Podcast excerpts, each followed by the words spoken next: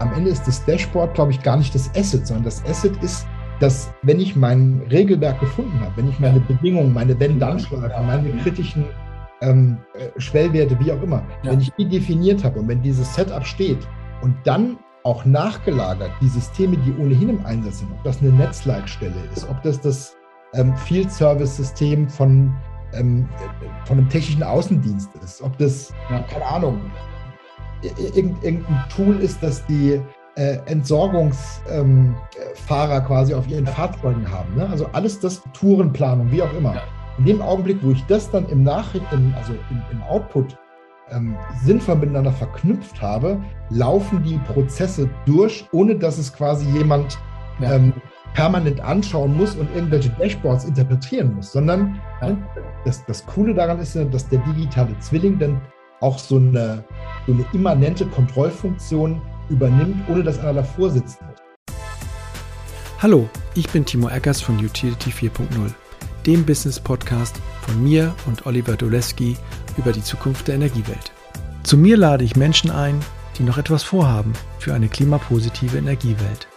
Jungs und Mädels aus jungen Startups, aus etwas älteren Scale-ups, genauso wie Innovatorinnen und Führungskräfte aus der neuen und alten Energiewirtschaft. Besonders reizen mich Gäste, die die Dinge etwas anders oder etwas schneller machen als gewohnt.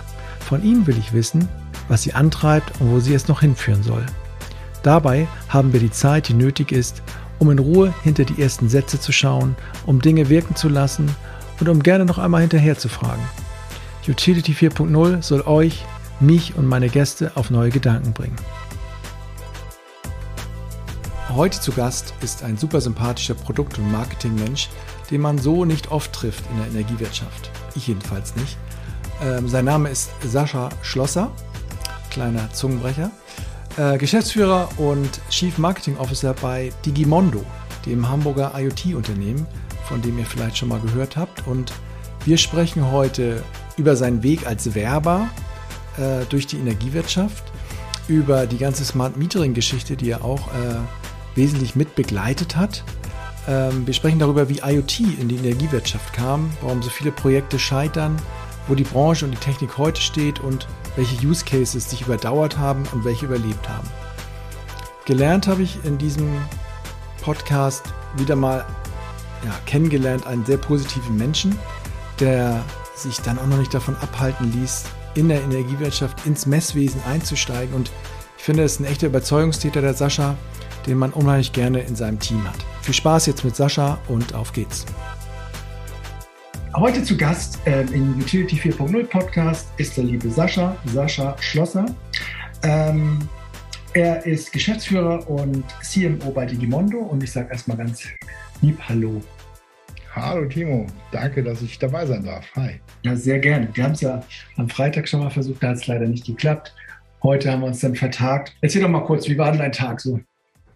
Heute. Ja, Meeting Monday ähm, ja. Äh, ist, ist, immer montags ähm, ja, recht äh, abwechslungsreich, muss man sozusagen. Ne? Wir haben natürlich ja. ähm, montags die entsprechenden Meetings mit dem Team zu den Themen der Woche, die anstehen.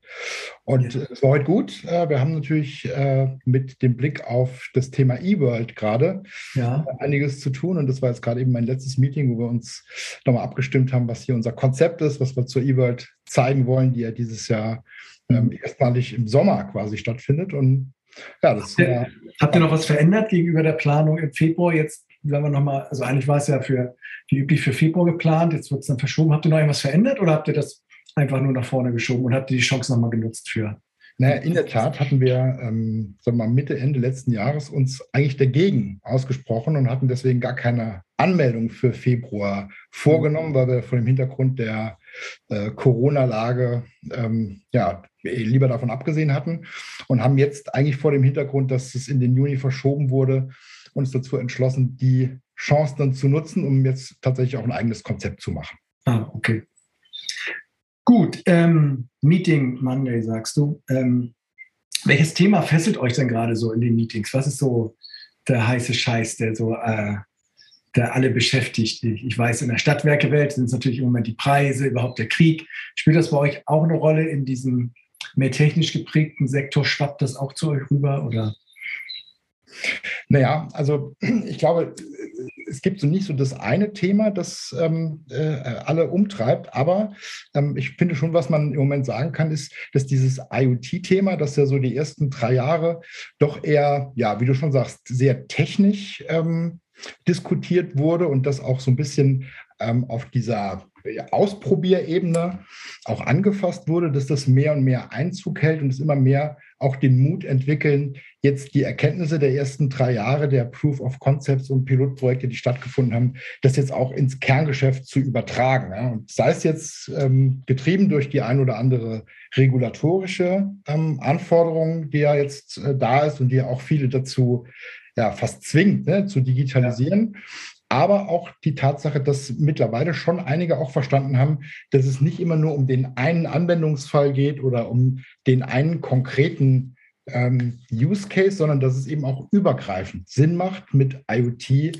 Mehrwerte im eigenen Kerngeschäft zu heben. Und das ähm, ist schon etwas, was uns auch herausfordert, ne? weil wir natürlich als Softwareanbieter uns in die jeweiligen Lagen versetzen müssen, unserer Kunden, der, derer, die mit IoT, ohne es technisch durchdringen zu wollen, dann auch arbeiten wollen. Und das natürlich auch so, dass es wirtschaftlich Sinn macht. Okay, aber es wird jetzt nicht überlagert ähm, durch diese anderen Themen, äh, wie eben gesagt, hohe Preise und ein Krieg, dass ihr jetzt vielleicht gar keine Termine kriegt bei eurem Kunden oder dass sie erstmal sagen, stopp mit den Projekten, kann ja auch alles sein. Das merkt ihr nicht dann. Na gut, wir sind ja bedingt durch Corona äh, an der Stelle Kuma gewohnt. Ja. Ja, ihr kommt vom niedrigen Niveau und dann, ja. Okay. Was es natürlich nicht besser macht. Aber ich würde sagen, also wir sind noch nicht so weit und ich hoffe, dass äh, es nicht so weit kommt. Ja. Äh, und das we weniger wegen der Termine als wegen der Situation insgesamt. Aber natürlich, das Thema ähm, Energiewende und alles das, was jetzt auch in der Konsequenz mitschwingt, was auch gerade politisch auf der, auf der Tagesordnung steht oder jetzt erst drauf gekommen ist, das wird sicherlich früher oder später einen Impact haben. Ähm, welcher das sein wird, bleibt abzuwarten. Wahrscheinlich, also ich denke mal schon, dass sich alles auch nochmal beschleunigt. Ne? Auch jetzt durch diesen ähm, ja, durch diesen schrecklichen Krieg ähm, hat es, wenn man ein Gutes drin finden will, schon, dass nochmal diese eigentlichen Themen Energiewende und Klimawende ja nochmal äh, ordentlich von anderer Seite jetzt Unabhängigkeit in der Versorgung auch gepusht wird, ne? dass es sozusagen ähm, auf dasselbe hinausläuft. Ähm, okay, äh, Chief Marketing Officer, noch nicht so lange. Jetzt vielleicht, bevor wir in die Themen einsteigen, nochmal so ein paar, paar Takte zu dir. Ähm, ich fange mal ganz vorne an. Wo, wo bist denn du groß geworden, Sascha? Wo, aus welcher Ecke kommst du her? Also ich komme aus, äh, aus Saarbrücken. Ja, ja äh, Saarbrücker Jung. Ja. Genau, Saarbrücker Bub, sagen wir hier, ja. im Herzen Europas. Da denke ich mal sofort, dass du Französisch sprichst und dass diese ganze französische Lebensart da mit drin ist. Und, ähm, ja, der? Der Impact, okay. den, den, Impact kann ich nicht leugnen. Und, ähm, wir, wir Saarbrücker, wir wissen durchaus, diesen auch zu würdigen und zu wertschätzen. Also das möchte ich auch gar nicht missen. Ja? Ja, du bist direkt in Saarbrücken, also geboren. Ja, genau. Und da, ähm, aufgewachsen, zur Schule gegangen auch. Richtig. Und wie muss man sich das vorstellen? Was ist es so? Ist es so ein, ja, wie groß ist Saarbrücken eigentlich? Ist so ähm, Saarbrücken hat, glaube ich, mit dem Stadtverband so um die 180.000 okay. Einwohner. Ne? Ist, ähm, ja, ich glaube, erstmal eher mal eine überschaubare äh, ja. Stadt. Ich würde sie nicht in die, in die, in die Riege der Großstädte einordnen. Mhm. Ähm, hat aber natürlich bedingt, dadurch, dass wir Landeshauptstadt sind, ja. vom schönsten Bundesland der Welt, haben wir natürlich hier verschiedene ja, Annehmlichkeiten und eben auch interkulturelle Angebote. Und Saarbrücken ist also meine Wahlheimat. Ähm, insofern, äh, ich war zwischendurch mal in Köln äh, und bin ja. auch natürlich schon viel rum, rumgekommen, aber also ich äh, habe mich bewusst für Saarbrücken entschieden mit der Familie und also wieder, bist wieder zurückgekehrt in deine, in deine Heimat sozusagen. Genau. Also ich stelle es mir sehr lebenswert vor, so dass es einfach, dass man gut leben dort kann. So ohne jetzt, ich habe nichts im Kopf sozusagen, aber äh, gerade diese, diese ja, Nähe zu Frankreich und ähm, äh, Luxemburg, ist Luxemburg weit weg? Jetzt oute ich mich hier als, ich habe überhaupt keine Ahnung. Ja, ist so. Wir, wir, wir liegen ja hier voll im Dreiländereck. Also äh, bis Metz sind 60 Kilometer, bis Luxemburg Stadt sind es 80 Kilometer. Ja.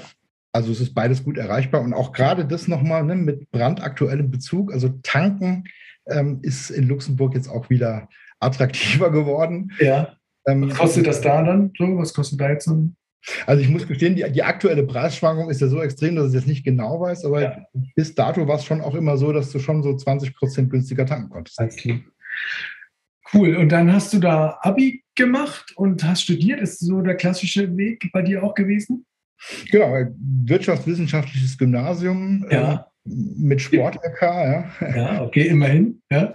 Genau, ja, ja, genau. Also dann, ähm, ich habe relativ früh so ein bisschen ähm, meinen äh, Hang oder meinen Spaß am Thema Marketing, Kommunikation entdeckt. Mhm. Ähm, habe zwar in Saarbrücken angefangen, BWL zu studieren nach der Schule, habe dann aber kurz vorm Vordiplom gewechselt, bin nach Köln gegangen ähm, auf ein Angebot hin, das mir irgendwie ja, zugeflogen ist. Ähm, gearbeitet dann quasi, hast aufgehört? Nee, nee, zum Studieren. Ah, okay. Mhm. Habe dann nochmal gewechselt, bin dann quasi nach Köln auf die Makromedia Akademie für neue Medien und habe dann im Jahr 2001 das Studium Digitales Mediendesign begonnen, was okay. natürlich vor 20 Jahren. Ähm, das war heißer Scheiß. Ja. Das war heißer Scheiß, genau so ja. ist es, ja. Okay. Und ähm, da hast du dann studiert. Was für einen Abschluss hat man da? Dann, dann bist du Medien. Diplom-Designer, also äh, auf FH-Abschluss. Okay. Und du bist auch gestalterisch dann stark unterwegs eigentlich oder mehr so strategisch dann marketingseitig, wenn du jetzt naja, zu der Zeit war das äh, fast ausschließlich gestalterisch, in der Tat. Ah, ne? okay. Das habe ich auch immer, immer mitgezogen, sicherlich, ja. äh, in meiner weiteren Laufbahn. Aber ja, das wurde natürlich dann weniger. Ich glaube, wichtig ist zu wissen, ne, was, was, man sich da vorstellt, was man für Ziele hat und dass man auch mitsprechen kann, wenn es darum geht, wie was umgesetzt wird. Ja. Aber selber vor Photoshop sitze ich ähm, nicht mehr so oft wie früher. Aber ein paar Webseiten hast du auch programmiert dann damals, oder? Definitiv. Ja, ja, sehr cool. Äh, was muss man dann noch über dich wissen, wenn man dich so ein bisschen besser verstehen will? Was bist du denn für ein Typ? So, so kommst du mir jetzt sehr ähm, aufgeschlossen und sehr positiv, so, so rüber sehr sympathisch. Aber was, wenn du dich beschreibst oder wenn andere dich beschreiben, was müsste man noch über dich wissen?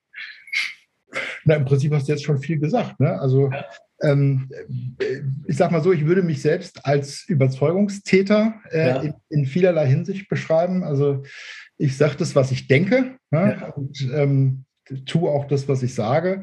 Und das ist etwas klar. Ne? Im Laufe äh, der Jahre äh, hat das Vor- und Nachteile, wenn man ausspricht, was man denkt.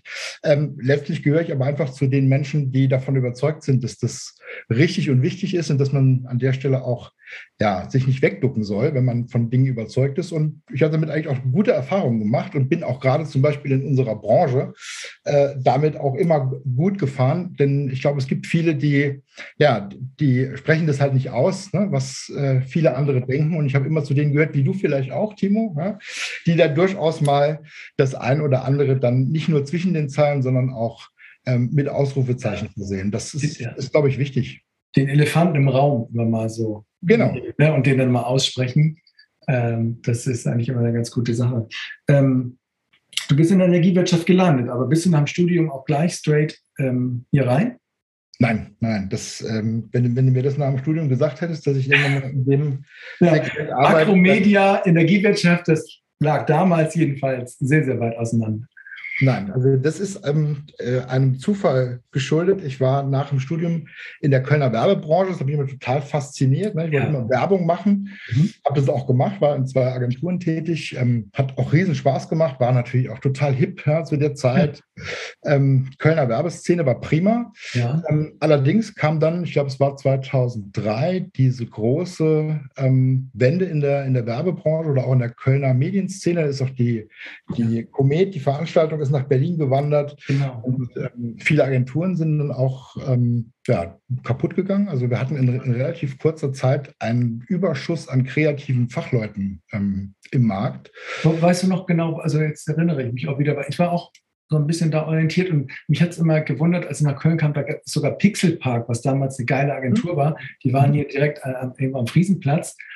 Ähm, und auch so ein paar andere, also diese, diese Film- und Medienbranche war ja wahrscheinlich immer schon, schon stark, aber was, äh, was hat dazu geführt, dass sich das, der Standort so aufgelöst hat dahingehend? Ist es einfach nur, ist Berlin dann an, an die Stelle getreten? Ist es nur so ein Event wie die Komet, was dann abgezogen ist? Oder gab es da noch andere? Ja, ich glaube schon, dass das, das, das war schon auch so ein, so ein Umdenken. Ne? Es war auch die Zeit, wo der MDAX zusammengebrochen ist, das ganze Technologiethema, diese ganze Blase auch so ein bisschen geplatzt ist. Ja. Und ich glaube, dass diese Zeit, in der klassische Werbung ja, ähm, auch äh, bezahlt werden konnte oder das Unternehmen dieses Geld ausgegeben haben ja. für, für diesen riesen Apparat, den die Agenturen da auch ja. aufgeboten haben, die war irgendwann vorbei. Also ich glaube, dass mit Eintritt des digitalen Zeitalters beziehungsweise der ersten Maßnahmen mhm. und auch der Möglichkeit für Unternehmen selbstständig Hand anzulegen, sei es jetzt im Bereich Website, sei es jetzt im Bereich Kreation, Also es hat sich ja schon äh, sehr vieles in What You See is What You Get verändert. Ja, ne? Auf jeden Fall. Ich glaube, dass viele ja. Unternehmen dann auch diese Budgets dann irgendwann auch nicht mehr bereit waren zu zahlen. Also wenn ich mir überlege, ich habe in einer Agentur gearbeitet, dort hat der ähm, Eigentümer die Gehäuse der PowerMax in den Unternehmensfarben lackieren lassen. Ja, selbstverständlich. Also mein Bürostuhl war bezogen mit einer Pantone-Farben echten. Mhm. Ja. Ähm, mit einem Einzelanfertigung, ne? nur für, für die Agentur dann diese Pantone-Farbe. Wahnsinn, ne? Und das ja. war selbstverständlich. Ja. Meine Identifikation, insbesondere nach außen, ging über alles. Ja. Aber ich meine, das kostet auch unfassbar viel Kohle. Und ja. Ja, ich glaube, die Zeit ist dann irgendwann, die war irgendwann vorbei. Und auch diese ganzen, diese ganzen BBDOs, wir hatten ja allein in Köln drei BBDOs, mhm. sind. Ähm, diese Düsseldorfer Agentur, oder? Ist es so? Genau. Mhm. Ja. ja, ich glaube, klar, auch so ein bisschen ähm, der Digitalisierung einfach geschuldet an der Stelle, ne? dass die Leute viel selber machen konnten und auch äh, die klassischen Ansätze sich dann verändert haben. Ich weiß gar nicht, ob da, wie das Social Media mäßig damals, äh, was ich habe da mal schlechtes Zeitgedächtnis, wann was kam, aber dieser Umbruch, glaube ich, ja, irgendwie nachvollziehen. Ja, das kam, das kam tatsächlich ein bisschen später, aber das war schon die Zeit, ähm, du hast vorhin schon gesagt, also dieses Website-Zeitalter. Ja. Ähm, ich würde sagen, so im Jahr, also zwischen 2000 und 2005, das war noch die Zeit, die Goldgräberstimmung, wo ja. jeder, der so ein bisschen HTML konnte, ein bisschen JavaScript, der für unfassbar viel Kohle eine einfache Seite gebaut hat. Ja. Ähm, ne, aber dann kam auch dann die Zeit, wo die ersten ähm, Templates rauskamen, wo die ersten Content-Management-Systeme rauskamen und ja. wo dann einfach die, diese Preiswürdigkeit auch nicht mehr gegeben war. Das war auf einmal Commodity. Das konnte jeder tun. Mhm. Und ähm, ja, dann haben natürlich die Unternehmen auch angefangen, sich da selbst zu organisieren, haben das auch gut gemacht. Und Social Media war dann quasi der nächste Schritt, der danach kam. Okay, alles klar. Okay, dann bist du da raus in der Zeit dann? Ähm, ich habe dann in der Zeit also tatsächlich den, meinen Job verloren. Die Agentur, in der ich dann äh, zuletzt gearbeitet habe, ist pleite gegangen. Mhm. Ähm, ich war dann so ein halbes Jahr, war ich in Köln dann ähm, so ein bisschen als Freelancer unterwegs, ähm, ne, mit allen Vor- und Nachteilen, ähm, die das mit sich bringt. Also mir war es zwar nicht langweilig, aber am Ende des Tages war es auch nicht das, was ich, was ich mir vorgestellt hatte und bin dann tatsächlich nochmal gewechselt ähm, nach Saarbrücken. Klar, hatte dort natürlich eine entsprechende Community und dort in Unternehmensberatung und habe dort Marketingberatung ähm, gemacht für immer unterschiedlichste Kunden aus verschiedensten Branchen. Ähm, ja, und äh, habe dann auch nochmal so ein bisschen den, den strategischen Part quasi dann auch äh, kennengelernt und äh, habe dann auch im Abendstudium das Thema BWL dann nochmal zu Ende gemacht. Ne? Weil, okay. Ja. Du bist mit BWL gestartet quasi? Hast dann so ein, so ein, äh, so ein Nebenarm weitergemacht, äh, wirklich Gestaltung, Kreativität und dann über die Beratung wieder ins Strategische, wieder ins BWL zurück. Eigentlich ganz, genau so. Ja. Wobei, wobei dieser Sidekick durchaus eine Ergänzung war bis heute, also ich möchte es nicht missen. Ah, sowas, ja. ja. Macht es auch interessanter, so ein Studium. Ne? Also ich meine, äh, wenn man da mal ausbüchst und wieder zurückkommt und mal ein bisschen äh, echtes Leben inklusive Pleite geschnuppert hat, dann ist man auch ein paar Erfahrungen reicher. Ne? Zum einen das und zum anderen ähm, ist natürlich ein Unterschied, wenn du, ähm, ich sag mal, von der Schule kommst und BWL-Studium anfängst und dann ne, keine konkrete Vorstellung davon hast, was willst du damit ja. eigentlich machen? Ja. Und dann zum späteren Zeitpunkt wurde, also bei mir war es so, wo ich eine sehr konkrete Vorstellung davon hatte. Ja. Was will ich eigentlich damit machen und an welcher Stelle interessiert mich was und wofür brauche ich das nachher eigentlich? Ne? Okay, dann bist du jetzt äh, BWLer, richtig fertig geworden. Diplom-Kaufmann, glaube ich, damals noch. Ne? Auch Diplom-Betriebswirt, also war FH. FH, genau, ja, genau, egal. Äh, und dann, wie geht es dann weiter? Äh, da bin ich dann ähm, äh, auch über Umwege, wieder über einen Zufall sozusagen, bin ich dann in den Bertelsmann-Konzern gekommen. Ah, also, den guten alten Bertelsmann. Genau. Ähm, was mir zu dem Zeitpunkt gar nicht bewusst war, muss ich gestehen. Ach so. Als das äh, Angebot kam, nämlich ein, ähm, ich sag mal, danach auch äh, Mitarbeiter von mir hatte mich äh, angesprochen, ob ich mir vorstellen könnte, hier im, äh, wie sagt man, im Bereich ähm, ja, Vertrieb, ähm, vielleicht fange ich mal so an. Ja. Es war so, dass zu dem Zeitpunkt die Avato als Dienstleistungstochter von der Bertelsmann von mhm. der Deutschen Telekom den Auftrag bekommen hatte, das Produkt Cord Surf Comfort, also diese erste Kombination aus Festnetz, Flatrate und Internet, Flatrate. Call and Surf. Das sind auch diese alten Begriffe, die. Genau. genau. Also totale Marktrevolution auf diesem Telco-Internetmarkt. Mhm. Die sollten das quasi vermarkten und ähm, Avato hat dazu eine eigene Unit aufgebaut. Ähm, innerhalb von anderthalb Jahren über 800 Leute an elf Standorten in ganz Deutschland. Also ein Riesengeschäft. Und die Telekom hatte damals 45 Millionen Verträge in Deutschland oder 45 Millionen Hausanschlüsse mit unterschiedlichsten Tarifen. Tarifen. Es war ein total komplexes Tarifmodell. Und unser Job bestand darin, letztlich genau diese ähm, Teilnehmer, genau diese Kunden umzustellen und denen das anzubieten und das über unterschiedlichste Kanäle. Also das ne, ging dann los beim, ähm, beim Thema Telefonvertrieb, das ging los beim Thema ähm, äh, Gewerbekundenansprache, Door-to-Door, -Door, also war alles Mögliche dabei, inbound wie outbound. Und dort bin ich in das Thema ähm, Training und ähm, Qualitätsmanagement bin ich eingestiegen. Die haben damals jemanden gesucht, der ähm, vermitteln konnte, ne, der schnell den Leuten beibringen konnte, okay, worum geht es hier eigentlich? Das ganze Thema Nutzenargumentation, das ganze Thema offene, geschlossene Fragen, Vertriebsleitfadenentwicklung und so. Mhm. Und ja, zum einen vor dem Hintergrund der, ich sag mal, kommunikativen Fähigkeiten, aber natürlich auch mit dem Wissen aus dem ganzen Thema Kommunikationstheorie etc., war das, hat das auch riesen, riesen Spaß gemacht. Ne? Ich habe halt mit unheimlich vielen Leuten in relativ kurzer Zeit zusammengearbeitet, habe den wilden Osten bereist, bin da von Erfurt nach Neubrandenburg, nach Rostock, nach Stralsund und habe da die Leute geschult und haben da. Die Telekom-Leute ja, hast du geschult quasi? Oder? Die Avato-Leute, die dann für Telekom gearbeitet haben. Okay, genau. Mhm. Die dieses Produkt, dieses neue Produkt sozusagen an den Mann, an die Frau bringen sollten. Ja, okay. Genau, exakt. Da warst du so, so Vertriebstrainer in so einem riesen neuen Produkt-Relaunch. Hm? Genau, also es war zum einen diese, diese Aufgabe, die Leute zu schulen und ne, genau dieses Training zu machen und zum anderen ähm, ging es auch darum, das auch ein bisschen zu inszenieren, mit Unterlagen zu ja. füttern ne, und auch kam wieder dies, Das Grafische, das Kreative dann. Genau. genau. Sehr cool, okay. Und wie ging es dann weiter? Na, dann ähm, kam, ich glaube, es war 2008, ähm, kam das Thema Double Opt-in. Ich weiß nicht, ob dir das was sagt. Das war quasi damals ähm, von Regulierungsseite die die zwingende Voraussetzung, dass jeder, der quasi einen vertrieblich motivierten mhm. Anruf oder ein vertrieblich motiviertes Angebot erhalten hat, dass der vorher sein Einverständnis geben musste ja. ne, über den entsprechenden Kanal, dass er überhaupt angesprochen werden darf.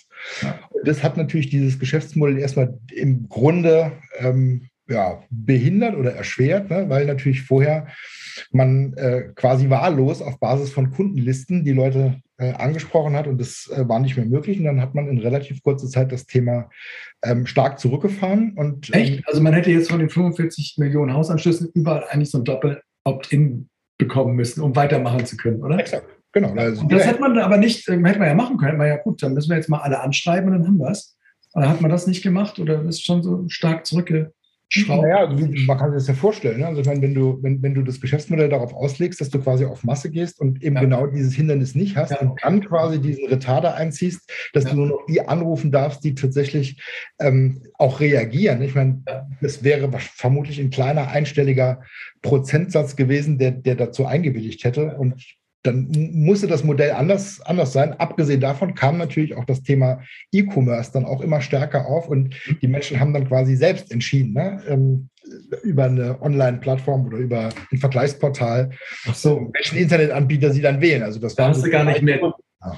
dieses Vertriebliche, dass du Leute schulst, die anrufen. Das war sozusagen dann genau. nicht mehr en vogue, sondern andersrum, der Kunde kam über E-Commerce ähm, auf, auf die Anbieter dann zu, auf den Anbieter. Mhm. Genau, und dann hätte ich damals hätte ich wechseln müssen von ähm, Saarbrücken, wo auch hier ein Standort war, ja. Dortmund. Ähm, das kam zu dem Zeitpunkt nicht in Frage. Habe ich gerade, war ich kurz davor zu heiraten und ja. ähm, wollte hier family-based in Saarbrücken. Ja. Das war alles schon geplant. Meine, meine Frau ist bei Willeroy in Boch im, im Saarland äh, mhm. damals angefangen und ähm, ne, das hat alles gut gepasst für uns, Family hier.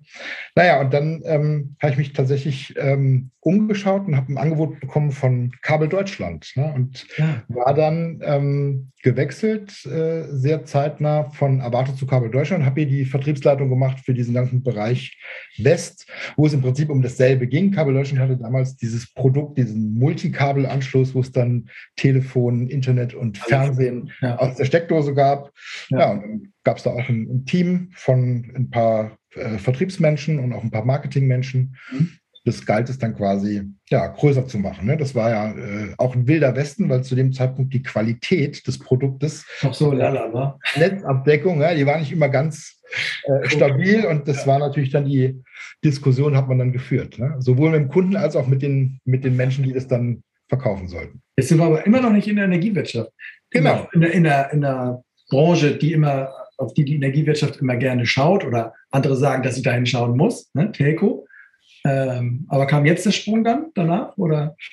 Nee, also, ja, also danach kam er tatsächlich, aber er ja. war auch so geplant. Ja? Hm. Äh, dafür war er dann umso ähm, umso eindringlicher. Also ich hatte dann irgendwann im Jahr 2009 war das gewesen, genau, 2009 hat es äh, in Saarbrücken eine Ausschreibung gegeben und zwar hat die Stadt Saarbrücken, das muss man sich mal vorstellen, ja, also auch das heute undenkbar, aber die Stadt Saarbrücken hat damals einen Amtsleiter für das Amt für Stadtmarketing gesucht. Ah, da gab es richtig schönes Amt. Mhm. So, Jetzt bin ich wahrscheinlich nicht der Typ, der so in, in den öffentlichen Dienst ähm, per se gut reinpasst. Ne? Nichtsdestotrotz, ähm, das hat mich total fasziniert. Es gab auch damals in Saarbrücken ein Riesenprojekt, Stadtmitte am Fluss, ähm, ein 400 Millionen Euro Projekt, wo die äh, Stadt Saarbrücken ähm, aufgewertet worden hätte sollen über mehrere Jahre hinweg.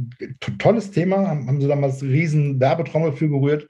Ja, und das war quasi die hauptverantwortliche Stelle für die Umsetzung. Ich fand das super spannend und habe mich dann dort beworben ja, und habe mich aber nicht direkt ähm, bei der ausschreibenden Stelle beworben, sondern wie das im Saarland und vielleicht anderswo auch üblich ist. Ich kannte jemanden, der jemanden kennt, ne, der da mhm. irgendwie meine Bewerbung hätte weitergeben sollen. Die ist aber nie dort angekommen, äh, wo sie hätte ankommen sollen, sondern ähm, es rief mich ähm, Peter Backes von der Komet an, ne, bei dem diese Bewerbung dann durch den oder über den Tisch lief, ja, der sie hätte weitergeben sollen, der sich angeschaut hat und gesagt hat, hey, ähm, du kommst erstmal zu mir und wir unterhalten uns mal. Ähm, A, äh, weil ich erstmal wissen will, ob du weißt, worauf du dich da einlässt. Und B, äh, vielleicht habe ich was Besseres für dich. Und okay.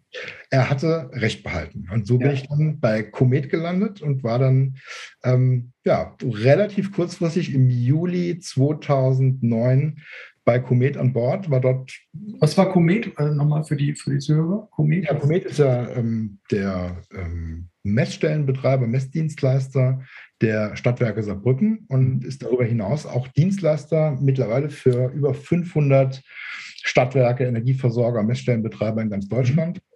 Und ja, die machen verschiedene Messdienstleistungen. Dann kam auch das Thema Smart Metering, Gateway-Administration.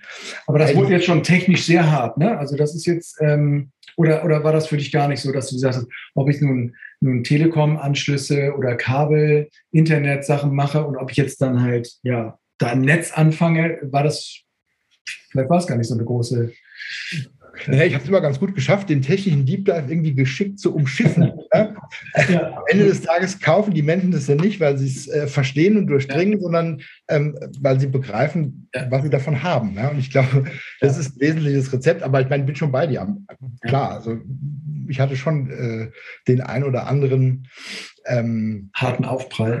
Genau. Also das natürlich muss, musste dann auch irgendwie sattelfest sein. Ne? Das ja. hat ein bisschen gedauert, aber das ging auch schon. Also Und die Kultur, hat das, war das ein Ding für dich? Äh, oder hast du da gemerkt, hm, das ist was anderes? Agentur, schillernde Vertriebsoffensiven und dann oh, ja, Messstellendienstleister, Stadtwerke.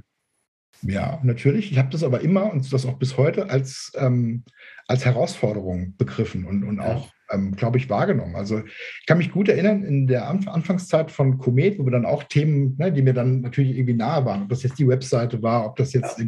eine Präsentation war, ob das ein Messeauftritt war, habe ich immer gesagt, hey, im Prinzip ist das, was ähm, heute an anderen Stellen Usus ist, ja, was Standard ist in, in Bezug auf Kommunikation, auf Kreation mhm. etc., ist in der Branche einfach, wir sind einfach noch ein bisschen hinten dran, aber das macht es eigentlich umso leichter, ja, ja. an der Stelle dann mit vermeintlichen Standards das Niveau zu heben und das hat auch immer gut funktioniert, muss ich sagen. Mhm. Hat auch Spaß. Du kamst aus einer Branche oder aus einer Ecke, wo das auf relativ hohem Niveau gespielt wurde. Und wenn man dann irgendwo hinkommt, wo das nicht so auf dem Level gespielt wird, kann man einfach auch gute Punkte machen und ähm, ja, also das hat natürlich an der einen oder anderen Stelle auch massiv ähm, an ja. Überzeugungsarbeit äh, äh, hat es äh, gebraucht, ja klar. Es war auch sicherlich ein harter Kampf, auch wenn es um Budgets und so weiter ging. Ne? Ich glaube auch, das ist bis heute der Fall. Ich glaube, viele Unternehmen in unserer Branche äh, wertschätzen, glaube ich, noch nicht die Kraft dessen, was Marketing und ähm, was ein systematischer Vertrieb alles leisten kann. Aber nochmal, am Ende des Tages äh, hat sich das schon auch durchgesetzt und im Nachhinein kann ich auch sagen, das war ähm, nicht unerfolgreich. Das war schon, ja. schon auch gut. Commit, okay. Und dann jetzt, wir müssen ja mal zu Digimondo irgendwie langsam kommen, ne? Aber ja, da sind doch schon so ein paar Stationen dazwischen, ne? Genau, also das habe ich insgesamt fünf Jahre gemacht, sechs Jahre gemacht, oder sechs Jahre bei Komet. Ja. Und ähm, jetzt muss man wissen, ähm, Komet wurde mal gegründet als ähm, Public-Private Partnership äh, Gesellschaft, wie es ja. so schön heißt, PPP-Gesellschaft zwischen den Stadtwerken Saarbrücken mhm. und dem Zählerhersteller Zenner. Ja? Okay. Mhm. Und ähm, dann im Rahmen eines, eines anderen Projektes ist dann Zenner 2005 ausgestiegen, aber es gab natürlich immer eine enge Verbindung, weil Zenner ja. auch in Saarbrücken ansässig ist. Naja, und wie dem auch sei, ich hatte nach sechs Jahren da auch das Gefühl, jetzt ne, könnte es auch mal ähm, noch einen Schritt, noch eine Stufe nach oben gehen, frische Luft, genau. Und ja. dann hat sich das tatsächlich auch so ergeben. Und Zenner hatte zu dem Zeitpunkt die Herausforderung, das Thema Digitalisierung, äh, digitale Transformation ähm, umzusetzen. Und ja, irgendwie hat das Schicksal es so gewollt, äh, weiß ich nicht, zur rechten Zeit am rechten Ort. Aber ich habe das als, als Riesenherausforderung begriffen, die es dann auch war. Und habe dann ähm, 2017 im März angefangen als ja, Geschäftsführer der Zelle International. Ja. Und ähm, ja, bin dann quasi dort äh, auf, auf Seiten des Herstellers äh, in die Rolle gekommen, wo ich dann ja, überlegen musste, wie kriegen wir jetzt aus so einem traditionellen äh, Hersteller, Wasserzählerhersteller, wie mhm. kriegen wir hier einen innovativen Lösungsanbieter ja. an den Markt. Und es war eine super spannende Zeit, war natürlich auch eine, eine sehr aufreibende und und, und anstrengende Zeit. Ne? Aber ähm, ich glaube, wir haben das ganz gut hingekriegt. Ein tolles Team und ähm, ja, haben dann dort innerhalb von drei Jahren eigentlich diesen Switch geschafft, haben dort eine Business Unit aufgebaut, haben dieses Thema IoT, was ja heute auch ja. ähm, quasi äh, Dreh- und Angelpunkt ist, haben das dort mit aufgebaut und tatsächlich war Digimondo und Zender zum gleichen Zeitpunkt mit diesem Thema am Markt. Wir haben beide Unternehmen als Marktbegleiter, als ja quasi Mitbewerber mit unterschiedlichem Fokus das Thema in die Energiewirtschaft gebracht. 2018 auf der E-World ähm, ne, waren wir die Ersten, die was von IoT und Smart City erzählt haben und Echt? haben uns dann noch irgendwie schräg angeguckt und gedacht, hä, was ja. wollt ihr denn? Ne? Was hat es denn äh, mit uns zu tun? Okay. Und ein Jahr später ähm, äh, hatte das dann schon äh, eine andere Durchdringung. Ja? Da haben wir schon, glaube ich, auch Pionierarbeit geleistet. Beide Unternehmen. Mhm. Die kamen aber jetzt, Zenner kam aus der Messtechnik, ne? die hatten wahrscheinlich diese ganzen ganzen Devices und sind dann Richtung IoT gegangen. Digimondo, glaube ich, hat einen anderen Anflug gewählt. Ne? Können wir gleich nochmal drauf kommen, aber letztlich sind beide dort gelandet und wusste ich wirklich nicht, dass das ähm, die beiden Unternehmen waren, die das ähm, Thema platziert haben in der Branche oder auf der, auf der E-World dann. Okay. Genau. Und ja, ich glaube, bei, bei Zenner, ich meine, Zenner ist ja Minol-Zenner-Gruppe, ne? da hat man natürlich auch nochmal den Fokus auf das Thema Wohnungswirtschaft. Wir haben natürlich die, die eigenen Devices gehabt, die eigenen Geräte gehabt und ja, hatten letztlich die Herausforderung, dieses klassische Kerngeschäft, dieses Gerätegeschäft zukunftsfähig zu machen. Und da gehörte das Thema intelligente Fernauslesung natürlich dazu und LoRa als eine Technologie, die ja, bis dato ähm, nicht da war, also die über eine sehr hohe Reichweite mit einer geringen, ähm, ähm, mit, oder besser gesagt mit einer hohen ähm, Batterielebensdauer oder mit einer ja. geringen Stromversorgung ausgekommen ist. Und ähm, ja, war, war natürlich eine, eine, tolle Technologie und haben dann angefangen, das sowohl auf der Hardware-Seite in die Geräte zu bringen, aber es musste natürlich auch irgendwie eine Konnektivität, Netze geben, Gateways geben und natürlich auch irgendwo eine verarbeitende Datenplattform. Und das war dann das Zenner-Geschäft, alles aus einer Hand, ne? vom ja. Device bis zur Applikation. Und die Digimondo hat sich da ähm, anders positioniert, hat sich von vornherein eher auf das Thema Software, auf das Thema Applikation mhm.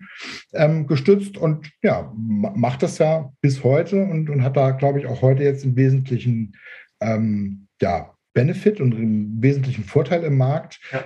weil wir eben Hersteller und Technologie unabhängig sind ne, und tatsächlich ja. nur auf diese Applikationsschicht konzentrieren. Dann bist du quasi so wenn man, wenn ganz oben die Applikationsschichten sind und unten die Devices, dann bist du quasi so von unten nach oben gekrabbelt. Ne? Ja, also der Komet, ne, diese Devices schon mal gehabt, dann Richtung, bei Senna Richtung, ja, IoT schon mal aufgestiegen, nicht aufgestiegen, aber äh, das mit reingenommen und bei Digimondo eigentlich dann die Schichten noch weiter nach oben. Also von der Pike auf äh, quasi ja. vom Sensor auf ja, ich, ich, das ist richtig, kann, kann, man genauso sehen. Und vor allen Dingen das, auch dieses Anwendungsspektrum Energiewirtschaft ne, hat sich natürlich ja. aus dieser Entwicklung heraus immer weiter verbreitet. Ne? Wenn du am Anfang, ich war total stark in diesem ganzen Stromthema, Smart Metering-Thema, so die ersten Jahre nach Fukushima, ähm, EDL 21, Messstellenbetriebsgesetz, Entwicklung, ähm, ja. Markterklärung, all diese Themen. Und dann kam quasi mit Zenner kamen natürlich auch andere Anwendungsfelder hinzu. Und dann ist, kam zum ersten Mal der Fokus auch auf kommunalwirtschaftliche. Fragestellungen, Entsorgung oder schlichtweg natürlich auch das Thema Wasserversorgung, Wärmeversorgung, ähm, Facility Management, all diese Themen. Und heute ähm, bei Digimondo ist es natürlich noch ein gutes Stück weiter aufgegangen, da wir natürlich auch einen großen Industriekundenanteil haben, die nochmal völlig anders ticken, die nochmal völlig andere Anwendungsfälle suchen und brauchen. Und das macht es natürlich auch total spannend. Also das zeigt ja. natürlich auch, wie flexibel und wie vielfältig IoT sein kann. Und das ist auch das, was mich an der Stelle mit am meisten fasziniert und von vornherein auch fasziniert hat. Die mhm. Möglichkeiten sind fantastisch und sind. Jetzt hast du halt auch andere Branchen daneben und kannst ähm, switchen und kannst ähm, Dinge von der einen Branche mit, also von der Energieversorgung in die Industrie ja. und umgekehrt äh, nehmen. Darf ich dich noch einen kleinen, einen kleinen Exkurs bitte oder eine Sicht wenn du gerade hier auch äh, bei mir sitzt. Dieses Smart Meter Rollout-Thema. Wie blickst du auf diese ganze Geschichte? Ich glaube, du hast einen ganz guten Einblick. Wann, wie, seit wie vielen Jahren ist es eigentlich Thema, dieses smarte Metering, dieses ähm, Messstellenbetriebsgesetz? Ich weiß gar nicht genau, wann kam das genau raus. Wie blickst du auf diese Zeit, die ja schon sehr lang ist und jetzt ähm, mit den Markterklärungen, die ja jetzt zuletzt gekommen sind, die dritte oder auf die man da gewartet hat. Wie, wie teilst du das ein, diese Zeit der? Naja, es regen sich unterschiedlichste äh, Gefühle in mir, wenn ich zurückdenke oder wenn ich mir das heute angucke. Ja? Also ich weiß gar nicht, wo ich anfangen soll. Also zum einen, das war natürlich irgendwie ähm, gefühlt eine Ewigkeit her. Ich glaube, ne, also initial ist das Ganze entstanden 2006 mit der Energiedienstleistungsrichtlinie der Europäischen ähm, Kommission. Da war ja der Grundanspruch oder die Grundidee hinter dieser ganzen Smart Meter-Thematik ist ja quasi das aktive Reflektieren des Energieverbrauchs an der Stelle, wo die Energie verbraucht wird, also im Haushalt. Ja? Mhm. Wir hatten bis dato immer die Situation, und das ist ja leider heute immer noch in den meisten Fällen, dass ich irgendwie ein Jahr nach meinem Verbrauchszyklus eine Rechnung bekomme, da steht eine Zahl drauf, die ist jedes Jahr ein bisschen höher und am Ende des Tages habe ich eigentlich keine Ahnung, wo dieser Verbrauch stattgefunden hat. Besonders heute würde ich so gerne wissen, jeden Tag würde ich jetzt eigentlich gerne wissen, was hat mich der Kram gekostet? So ist das. So, und ähm, das Thema CO2 war damals schon der wesentliche Treiber, ne? also lange vor, okay. ähm, bevor Klimawende, äh, ich sag mal, tatsächlich unter, Top, unter den Top 3 auf den äh, politischen Bühnen war. Warum? Ähm, man war ja damals schon einem Klimaziel oder einem CO2-Reduktionsziel ähm, verschrieben und hat sich das so gedacht, dass in dem Augenblick, wo man den Verbrauchern quasi die Möglichkeit gibt, durch diese Realisierung und der, des Reflektierens des eigenen Verbrauchs, dass man dadurch eben auch den tatsächlichen ähm, äh, Bedarf oder den tatsächlichen eigenen Verbrauch dann auch aktiv steuern kann.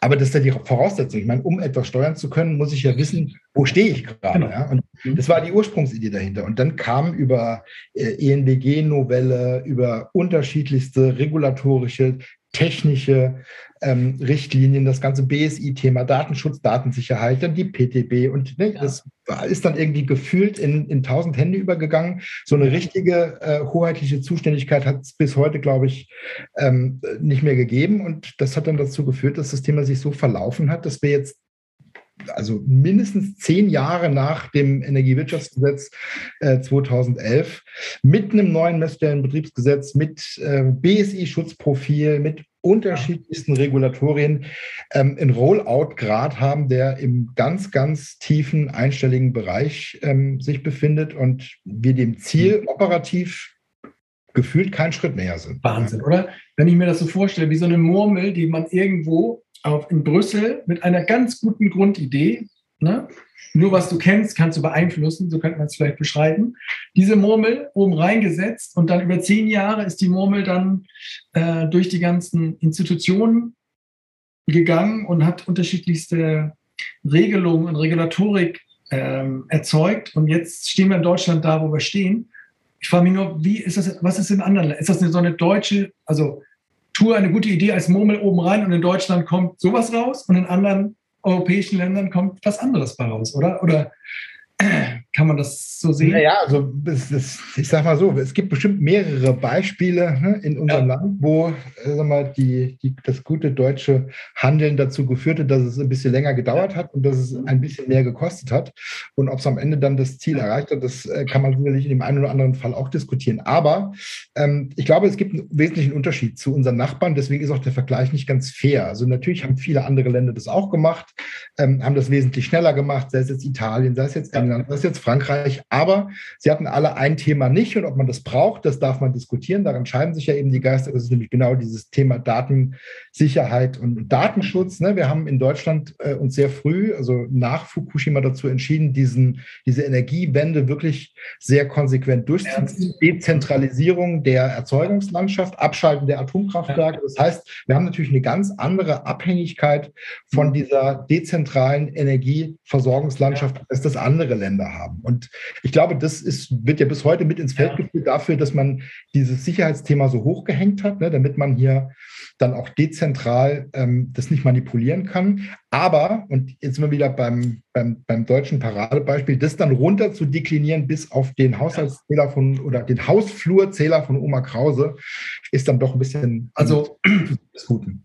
Wenn ich das richtig für mich abspeichere, dann hat man vielleicht diese, diese, diesen technologischen Anspruch, den man für ein Atomkraftwerk oder für ein Großkraftwerk ähm, entwickelt hat, dann quasi appliziert auf, auf den Haushalt. Also wenn vorher die ganze Technik in einem großen Kraftwerk war, mit allen Sicherheitsbedürfnissen, ähm, mit allen Regulatorik, und man das jetzt dezentralisiert, dann hat der Deutsche gesagt, dann mache ich das halt dezentral und für alle. Dabei ist es ja vielleicht gar nicht so notwendig. Manchmal denke ich, es ist doch gar nicht so notwendig, wenn ich wie im Internet das total dezentralisiert habe und es fallen zwei, drei Knoten aus. So what? Ist doch eigentlich egal. Ähm, das passt jetzt nicht von der Netztopologie. Ne? Also das ist jetzt so ein Netz, so passt nicht ganz, aber eigentlich ähm, denke ich, ist vielleicht auch ein bisschen ja, eine falsche Idee gewesen, diese, diese, diese Anspruchshaltung auch in diese, komplett in diese dezentrale Welt äh, runterzubrechen. Ne? Aber ja, ich sag mal so, in dem Augenblick, wo wir, wo wir uns für regenerative ähm, Energieerzeugung entscheiden oder entschieden haben und das natürlich dann auf Basis von, von äh, Sonne und Wind im Wesentlichen, ne, die beide volatil sind, die beide ähm, dezentral stattfinden, die beide eben auch, ähm, ich sag mal, gemanagt werden müssen aufgrund der Volatilität, aufgrund der Dezentralität, haben wir das ähm, Phänomen der Vernetzung. Also wir müssen dieses System miteinander vernetzen und ja. Wie soll man das anders vernetzen als ne, über, über das Internet? Und damit entsteht, glaube ich, schon die grundsätzliche ähm, äh, wie soll ich sagen, Anforderung, das Thema so abzusichern, dass da von außen jetzt keiner äh, Schindluder ja. betreiben kann. Ne? Aber natürlich hast du recht, ähm, so ein Atomkraftwerk ne, hat natürlich irgendwie, das auch, hängt auch irgendwo an dem Netz, aber da hast du halt eine dicke Firewall und noch eine und ne, dann ist das Ding irgendwie safe. Ja. Äh, ob das jetzt bei deiner EEG-Anlage auf meinem Dach oder ja. wo auch immer dann genauso sein muss, das darf man sicherlich diskutieren. Ich glaube aber, dass der Grundanspruch, der vom BSI damals mit dieser BSI-Roadmap rausgegeben wurde, dass der eigentlich gar nicht so verkehrt ist. Ich glaube, dass es schon cool und, und sinnvoll ist, dass man irgendwie so eine Steuereinheit, so eine Kommunikationseinheit, die hoheitlich geführt ne, und gemanagt, zertifiziert in jedem Haushalt erstmal drin ist, um dann wirklich sämtliche energiewirtschaftliche oder nennen wir es daseinsvorsorgliche ja. Anwendungen und, und Dienste äh, zu orchestrieren, äh, bereitzustellen und abzusichern. Das ist ja erstmal cool. Ja? Also vom Grundkonzept so ähnlich wie das damals auch bei dem CO2-Thema in der, in der Kommission war. Aber in der Umsetzung mit all den Instanzen, mit all den äh, technischen Schleifen, die man da gezogen hat und den Uneinigkeiten in den jeweiligen äh, Interessensgruppen, ja, stehen wir halt da, wo wir stehen und das ist halt nicht ähm, da, wo wir hinwollen. Und Glaubst du dann, dass daraus noch was Gutes kommen kann oder ist es irgendwie Dead End? Also hat naja, sich der lange Weg vielleicht soll die Alternative sein. Ich glaube, es gibt keinen Weg zurück. Mhm. Ich glaube, es, wenn man mal den volkswirtschaftlichen äh, Schaden, äh, wenn man es so nennen mag, äh, zur Seite. Ja, oder, oder wenn wir ihn erstmal beziffern wollen, ja. ja. also was, was die Unternehmen, sowohl die Hersteller als auch die Anwender, als auch die mhm. Dienstleister, was die in den letzten 10, 12 Jahren in das Thema investiert Mega. haben. Also von der Beratung angefangen, in Projekte, in Technologie, in ja. Tests, in whatever, in Menschen. Ja, es wurden Menschen ausgebildet, es wurden Menschen ja. eigentlich, wurden ganze Stellen geschaffen. Ähm, und das, ja, ich sag mal, mit einem Output, mit einem Ertrag, der nochmal ne, ähm, heute nicht, ähm, wahrscheinlich gar nicht messbar ist. Im Gegenteil. Ja, und es ist auch nicht dieser flächendeckende Einsatz. Ne? Also diese diese Grenzen, diese Einbaugrenzen, das ist ja alles noch weit davon entfernt, dass jetzt in, ähm, wie bei dem Telekom-Beispiel, bei 45 Millionen Hausanschlüssen überall dieses Ding drin ist und man das schön ähm, ja, alles beisammen hat. Ich glaube, es ist einfach ein schönes Phänomen für ein, ja, wie soll ich das sagen, für, für eine Einstellung, die in, in, in dieser, wie auch wahrscheinlich in anderen Branchen, immer noch äh, recht präsent ist. Ne? Nämlich einfach so ein bisschen die Sorge davor, dass ähm, ja, also die, die guten alten Zeiten äh, ja. enden könnten. Ne? Und mal, ob das die Geschäftsmodelle sind, ob das die persönlichen Komfortzonen sind, ob das weiß ich nicht, die einfach nur die Gewohnheiten sind. Aber am Ende des Tages steht ähm, diese, wie viele andere Branchen, auch vor einem eklatanten Wandel. Und vielleicht muss es tatsächlich sein, dass ähm, nach Fukushima jetzt eine zweite Katastrophe ähm, äh, Einzug halten muss, damit das tatsächlich beschleunigt wird oder dass der Schalter am Ende des Tages umgelegt wird. Wenn man böse sein will, kann man natürlich auch sagen, ja, da wollten diese ganzen alten Player mal zeigen, okay, ihr wollt es dezentral haben, okay, dann zeigt euch mal, wie kompliziert das ist. Aber mal so richtig kompliziert. Und vielleicht haben die alle auch gar keinen so großen Bock gehabt auf, dass das alles in Bürgerhand ist und alles so rumvolatil und dies, das ist alles für so einen klassischen Netzer ekelhaft. So, ne? Ähm, aber böse kann man auch mal sein. Okay. Ja, es gibt zu. solche und solche. Ne? Also es gibt sicherlich beide, beide Lager, aber ja, ähm, das eine äh, ist bestimmt lauter als das andere und das auch immer. Ja. Okay, wie kommen wir jetzt mal zu Digimondo? Ähm, Tja, also wie komme ich zu Digimondo? Am Ende, ja. ähm, ich bin bei Zenner raus, weil ich ja. einem Angebot stattgegeben habe, von dem ich mir sehr viel versprochen habe, ohne dass ich Corona auf dem Zettel hatte. Mhm. Ähm, zu dem Zeitpunkt. Ähm, ich äh, bin ja zum Sig Media Verlag gewechselt, nach Köln, ne, bei dir um ja, Komm mal wieder hin. Ja. In der Borner Straße äh, zu Peter Krückel, weil wir hatten gemeinsam ähm, eine Geschäftsidee. Wir wollten das Thema ähm, IoT Orbit groß machen. Was war oder was ist IoT Orbit? Ja. IoT Orbit war so ein bisschen die Idee, sämtliche Stakeholder, die in diesem Kontext ähm, IoT, Energiewirtschaft, ähm, Smart City mhm. äh, auf dem Markt sind, die auf einer Plattform zusammenzubringen und tatsächlich alle Produkte, alle Angebote, alle Veranstaltungen, mhm. alle äh, Medien, alle Meinungsbildner und alle, die zu dem Thema was zu sagen haben, die auf einer Plattform ähm, zu konsolidieren. Mhm. Also inhaltlich, ne? Also jetzt nicht technologisch eine Plattform, für, sondern Einfach. Ja, doch, sowohl als auch. Ah. Also wir wollten das tatsächlich als, als Online-Community oder als, ich sag mal, B2B Social Media Plattform ja. äh, aufsetzen. Es ähm, wurde auch ein, ein MVP, also ein ja. Prototyp, äh, ist auch entstanden. Und das, das Konzept, äh, ich glaube nach wie vor daran, dass das früher oder später tragen wird. Aber ähm, tatsächlich war es dann so, dass bedingt durch Corona, bedingt durch die Zurückhaltung, die dann in den Markt kam, mhm. ähm, auch gerade auf der Medienseite, ne, da einfach wenig, ähm, wenig Drive drin war. Und ja. dass es am Ende des Tages mir auch zu lange gedauert hat. Ne? Also ja. ich hatte, wir hatten ursprünglich den Plan, das innerhalb eines Jahres zu realisieren. Das war die persönliche Zielsetzung am Anfang.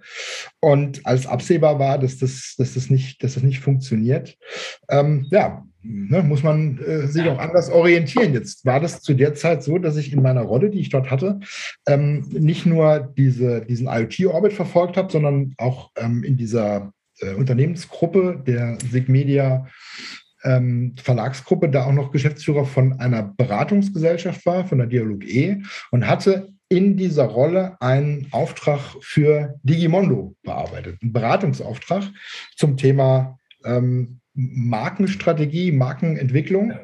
Und bin so relativ früh dann eben aus dieser eher neutralen Rolle äh, an ja. meinen ehemaligen Marktbegleiter geraten und habe relativ schnell festgestellt, dass ähm, die Digimondo einen, wie soll ich sagen, einen einen Vorteil äh, hat in der Konstitution und auch in der strategischen Ausrichtung, ähm, den andere so nicht haben. Ja? Nämlich genau das, was ich vorhin schon mal sagte. Sie sind mit dem Fokus auf die Applikationsschicht auf der einen Seite und auf der anderen Seite ohne jegliche Abhängigkeit zu, einem, zu einer Technologie zu haben, zu einem Hersteller zu haben, ähm, sind sie Branche. in der Pole Position. Ja. Ähm, Digimondo ist doch aus dem E.ON-Konzern entstanden eigentlich, ne? Oder ist genau. das richtig? Genau, Digimondo ist 2016 als Spin-off ähm, 100% Tochter ja. der E.ON gestartet. Ne? Damals auch mit ähm, Christopher Rath, Markus Valena, ähm, auch als, als Gründer schon, die waren schon mit dabei mhm. und sind dann ähm, verkauft worden von der E.ON und dann hatten, haben also einen Teil der, der Gründer, die damals als, als Geschäftsführer bei E.ON mitgestartet sind, haben dann auch Anteile erworben und der äh, restliche Teil ging an die Regiocom. Ne? Die Regiocom ja, ist ja. auch als großer Energiemarktdienstleister mhm. ähm, bekannt und haben dann quasi selbstständig als Start-up, wenn man so will, äh, gestartet. Und womit? Und. Womit äh, sind, äh, was war damals das Geschäft? Von Mondo? War das das, also, wie es heute war oder womit fing es an? Ja, also ich, wenn, wenn man so diese IoT-Historie ähm, so ein bisschen zurückdreht, dann war ja Applikationsschicht nicht von Tag 1 an da, sondern an Tag 1 war ja irgendwie das Thema Sensorik, ja. äh, Konnektivität ne, und irgendwie mal Daten gewinnen. Das war ja so die ja. Faszination. Also man musste ja äh, irgendwie mal gucken, welche Daten kann ich eigentlich mit welchem Sensor erheben, ne? wie kann ich irgendwie auch diese Infrastruktur irgendwie verwalten, administrieren, unterschiedliche Sensoren, unterschiedliche Gateways.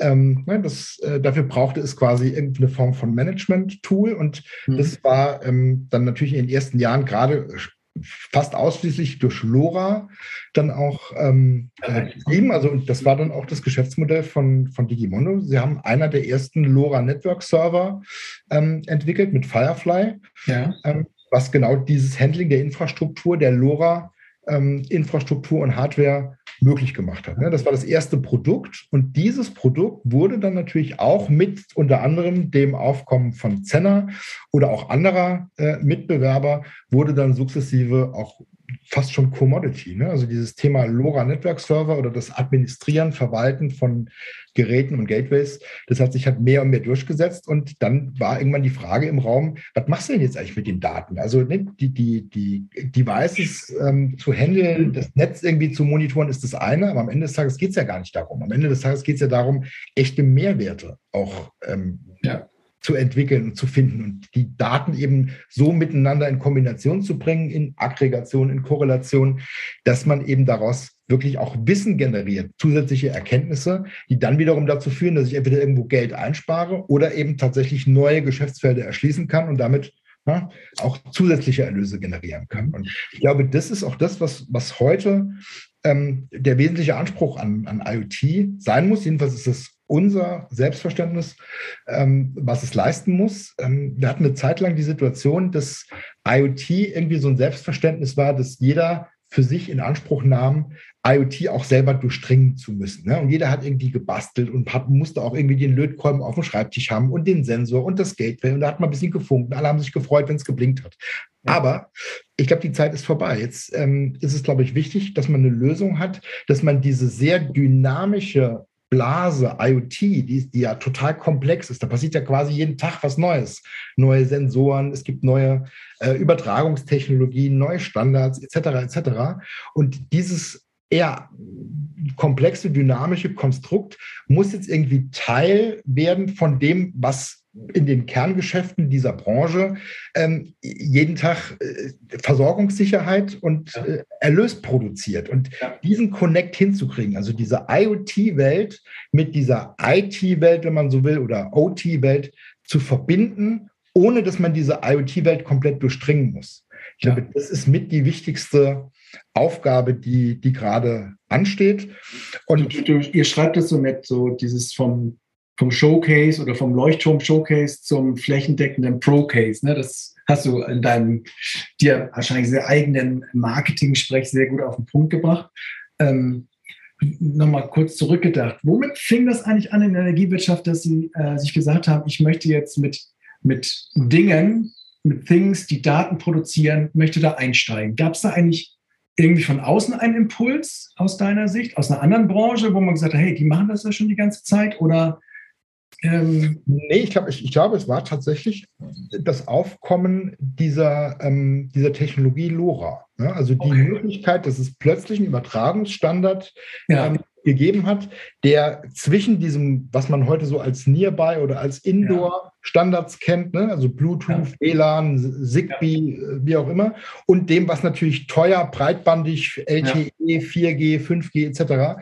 Und dazwischen gab es nichts. Ne? Und mhm. ähm, natürlich kannst du nicht irgendwie, wenn es jetzt ähm, um energiewirtschaftliche Anwendungs Fälle geht und was sind da die Massencases? Das sind natürlich Zähler in allererster Linie. Ja. Ähm, über den äh, Fortschritt von äh, Smart Metering und intelligenten Messsystemen haben wir gerade eben schon gesprochen. Ja. Also da kommt nicht viel elektronisch rein. Ne? Zum mhm. anderen äh, haben wir ja bedingt durch diese Einbaugrenze 6000 Kilowattstunden ja.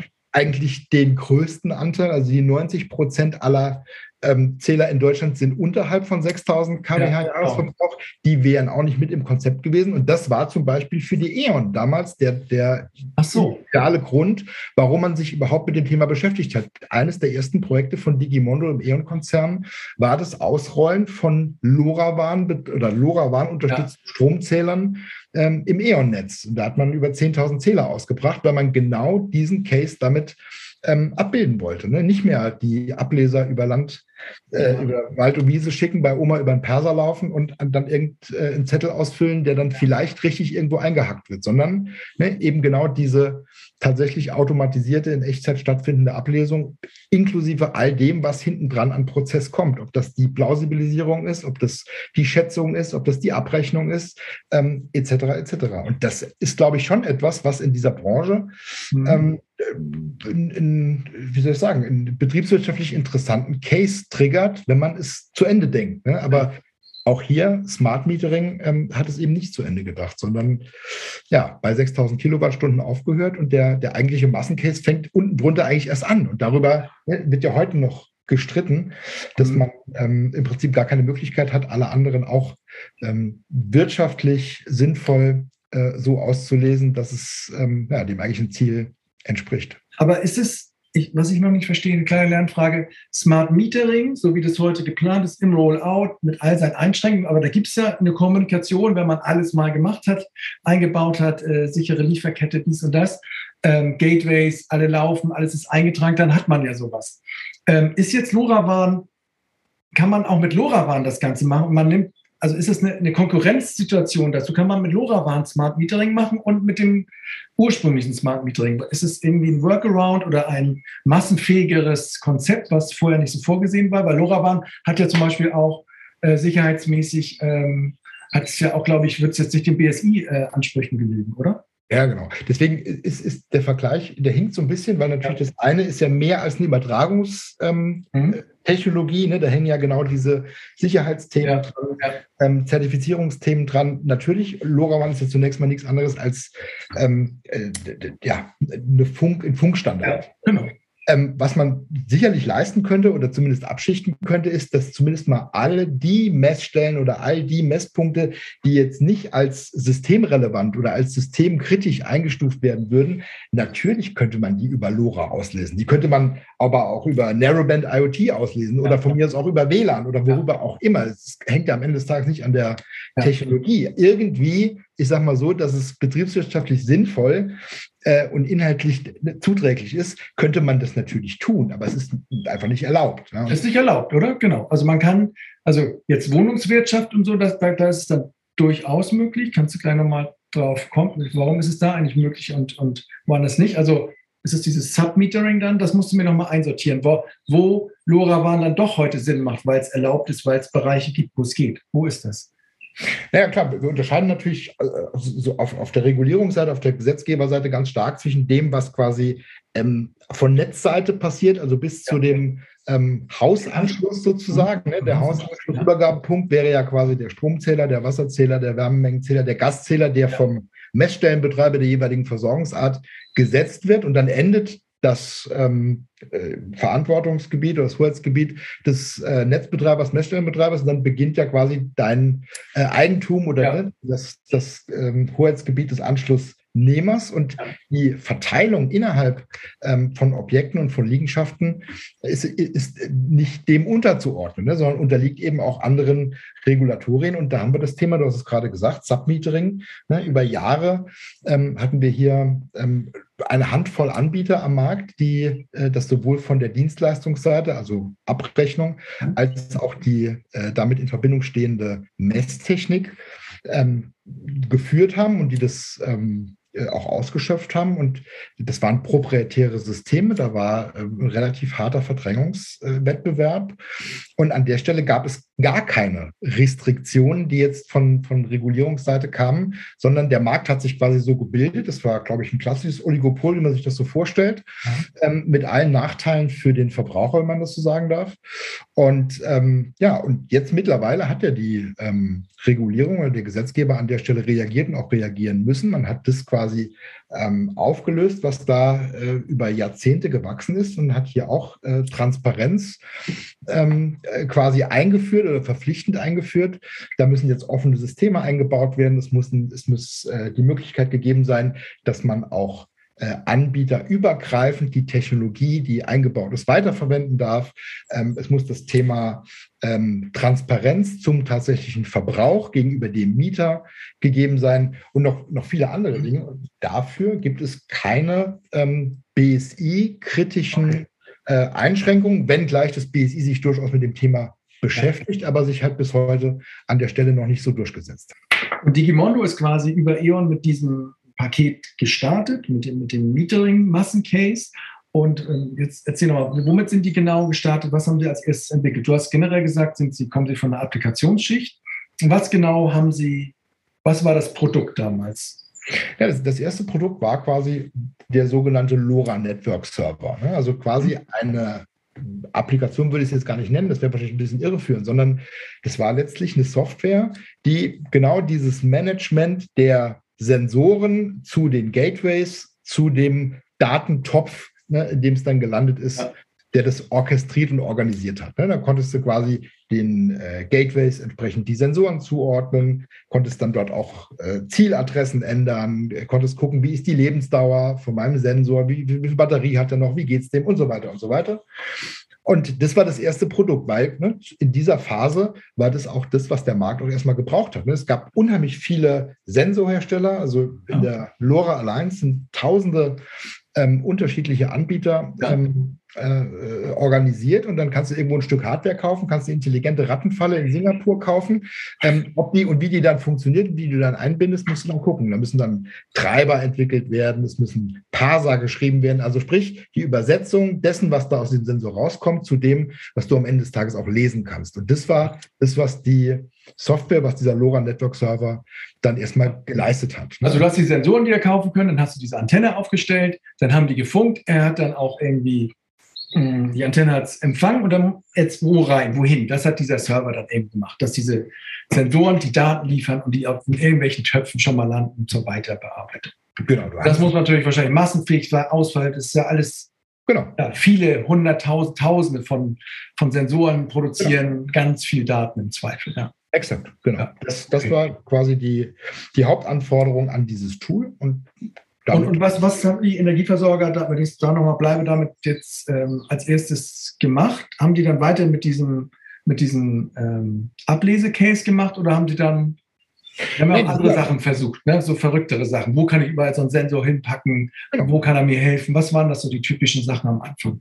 Ne, ich glaube, die, die, Energieversorgung, die Stadtwerke, gerade auch diese die integrierten Stadtwerke, ne, die ja. also wirklich noch unterschiedlichste Versorgungssparten und, und auch andere kommunalwirtschaftliche Sparten mhm. ähm, äh, im Eigenbetrieb sozusagen hatten, die haben sehr schnell verstanden, dass ähm, in dem Augenblick, wo ich jedwede physikalische Größe, ne, Temperatur, Druck, Bewegung, Feuchte, äh, was auch immer, über einen sehr günstigen ähm, Messcase erheben kann und das auch ohne, dass ich dann Kabel hinlegen muss, ohne dass ich da irgendwie einen Telekommunikationsvertrag für abschließen muss. Ne, in dem Augenblick ist dann natürlich die Fantasie angesprungen. Man hat sehr schnell festgestellt, dass, ich sag mal so, in diesem klassischen Infrastrukturbetrieb, ja. den ja nun mal unsere Energieversorger ja. leisten, das ist eine unfassbare Vielzahl an ja, Cases. An, an Feldern, an, an Punkten gibt, wo die Information bestimmter Zustände und bestimmter ja. Bewegungen maßgeblich dazu beitragen kann, dass es entweder besser läuft oder dass ja. es günstiger läuft, ne? effizienter ja. etc. etc. Ja, ich stelle mir das vor, wie du hast so einen riesen Baukasten auf einmal in die Hände bekommen. Genau. War ja auch nicht mal so teuer, ne? Diese ersten, die Innovationsteams in den Energieversorgern, den konnte man ja so, so einen Kasten hinstellen, dann den höchsten Punkt gesucht, die Sensoren mit dem Hubschrauber in der Stadt verteilt und dann haben die losgefunkt. So stelle ich mir das vor. Und dann dachte man, scheiße, was, jetzt habe ich so viele Möglichkeiten, aber ich check gar nicht, was überhaupt Sinn macht. Ne? Ähm, und ich glaube, das war auch so eine Zeit, wo man endlich mal nicht vom Geschäftsmodell, vom Kunden her Business Case überlegen musste, sondern man hat irgendwie ne, eine Technologie, Netze, das kenne ich jetzt in billig, jetzt in, in, ja, in dieser Vielfalt, endlich mal. Genau. Also ich, ich will, will, gar nicht äh, widersprechen, dass ja. das den ein oder anderen Spieltrieb ähm, ja. technischen Abteilungen massiv getriggert hat. Das ist ganz, wird genauso sein. Mhm. Ähm, äh, Habe ich auch persönlich äh, mehrfach erlebt. Und das natürlich auch aus dieser DNA dieser Unternehmen kommt, auch nachvollziehbarerweise. Ne? Ich meine, diese Unternehmen sind in der Regel tatsächlich alle sehr technikgetrieben. Was die, die ja. Daseinsberechtigung ist das Erhalten der Versorgungssicherheit. Und das ja. ist äh, nicht nur vielleicht das höchste Gut, wie wir gerade ja. ähm, aus aktuellem Anlass ähm, äh, erfahren, sondern das ist am Ende des Tages auch ähm, eine Riesenaufgabe, die auch ich sag mhm. mal, diese, diese Disziplin und auch die, wie soll ich sagen, die ganze Infrastruktur ähm, auf, auf habe ich den Faden verloren. Also, was will ich sagen? Du musst halt schon dafür gemacht sein, dass du eine 365 Tage lückenlose Versorgung aller Versorgungsarten ja. sicherstellen kannst, mit allem, was dazu ja. gehört, ähm, reagieren kannst, Ausfallpläne haben musst, etc. etc. So, und wenn man dann auf einmal mit, mit dieser Mentalität und auch mit dieser Affinität dann so einen Baukasten geschenkt bekommt, ne, dann ähm, ja, ist das äh, Weihnachten, Ostern äh, ja. zusammen für den einen oder anderen technischen Leiter. Und so ging es dann. Ne? Dann haben sie angefangen, ähm, Müllcontainer, äh, Füllstände äh, zu tracken. Sie haben ja, aber warum haben die alle so Gaga-Sachen? Also das waren so, so Ausprobiersachen, aber wenn ich das dann gecheckt habe, denke ich, dann hätte ich ja gesagt, so was ist jetzt mein teuerster Messcase heute? Und jetzt habe ich den Baukasten und dann schmeiße ich dieses Zeug doch auf den teuersten Messcase und habe den viel günstiger. Äh, da fällt mir natürlich ein, dann ist es natürlich am Anfang die Ablesung gewesen von, von, ähm, von Zählern. Ähm, hätte ich gesagt, wir lesen jetzt nicht mehr ab, wir, wir verteilen die überall bei meinen Privatkunden und dann mache ich das mit LoRaWAN. Das ging damals aber schon nicht, weil es regulatorisch schon damals verboten war. Ja, also jein, auch, auch hier wieder, ne, man muss ein bisschen abschichten. Also wir sind ja bei dem Thema Smart Metering sind wir ja überwiegend äh, im Strombereich. Ne? Ja. Da ist es ja zu 100 Prozent äh, geregelt. Gas dann mitunter auch, aber bei, also bei Wasser und Wärme bin ich an der Stelle ja nicht mhm. gebunden, ja, oder zumindest mal nicht ein eindeutig gebunden. Und genau in diesen Sparten hat sich das auch durchgesetzt oder ist, ist dabei, sich durchzusetzen. Also es gibt sicherlich ganz viele ähm, Versorger in Deutschland, die das Thema LoRa waren, ähm, äh, für die, für die Zählerfernauslesung in, im Bereich Wasser und Wärme ähm, im Massencase auch einsetzen. Jetzt haben wir mit der äh, Situation, dass wir jetzt mit dieser äh, FFVAV-Regelung für die Wärmenetzbetreiber mhm. ähm, auch jetzt die gesetzliche Verpflichtung haben zur Digitalisierung der Wärmenetze beziehungsweise der äh, Abnahmestellen, weil auch hier nochmal dem Verbraucher wiedergespiegelt werden muss, ne? was ist ja. tatsächlich verbraucht worden und das auch in Die alte Idee nochmal, aber jetzt für diese, diese Netze und da bestehen jetzt auch die Freiheiten noch da. Ähm ja, die rennen uns tatsächlich gerade die Tür ein. Also ja, klar, weil das ist wirklich, wie du schon sagst, es ist die, die günstigste und, und effektivste und effizienteste Art und Weise, äh, das zu realisieren, wenn man einmal das Netz hat. Ne? Das ist immer der einzige. Ähm Aber ist das, ein, ist das eine Hürde, das Netz aufzubauen? Ich dachte immer, man braucht also für einen Netzbetreiber, ja, der ja, halt genau. 100 Trafostationen ja. und Niederspannung, Mittelspannung und so weiter und so weiter, ja. ist das ein Klacks. Am Ende des Tages ist das, äh, wir reden ja hier von, von minimalen Invests ähm, im Vergleich zu anderen äh, Netzen und Infrastrukturen. Also nein. Ne? Und was noch dazu kommt, die meisten Versorger haben ja auch die Assets, die man braucht für so einen Funknetzbetrieb, die an anderer Stelle viel Geld kosten, nämlich die, ich sag mal, Antennen oder die Trafostationen oder die Hochbehälter, also die Örtlichkeiten, die man braucht, um ähm, auch so eine Antenne aufhängen zu können, ohne dass man dafür teures Geld oder teure Miete zahlt. Ja? Insofern ähm, bedient es zum Schluss genau das, was Netzbetreiber am Ende des Tages eigentlich sein wollen, nämlich sie wollen das Netz betreiben. Ja? Und das können sie damit tun. Und wie viele Telekommunikationsnetze kennst du, die quasi ein Versorger in der eigenen Hand managen kann, das, was ihm gehört, wo er keine Fremdlassungskosten hat, außer, das, außer die Maintenance? Ne? Also er spricht schon viel dafür, das aus Sicht eines Versorgers äh, selbst zu tun und äh, auch auszurollen. Und wie haben sich diese Cases jetzt entwickelt? Also diese Füllstandssachen, das weiß ich, speichere ich nochmal unter Spielerei ab. Oder hat es da wirklich nennenswerte Cases gegeben, wo man sagt, ja, also irgendwelche Wasserpegel, irgendwelche Schachzähler, also ja. Also ja, das natürlich. Also die, die Frage ist halt, was genau, was genau ist nennenswert. Ne? Also ich, ja. wir haben jetzt viel über, über Massenanwendungsfälle ja. gesprochen. Ähm, ich glaube, an dem Punkt sind wir einfach noch nicht. Ne? Die Marktreife ist ähm, in, in, vielen anderen Anwendungsfeldern noch nicht gegeben, aber ich würde es durchaus als nennenswert. Ähm, aber technologisch noch nicht gegeben? Also doch, doch, natürlich. Doch. Aber was ist sonst, woran mangelt die Marktreife dann? Durchdringung, einfach Zeit oder?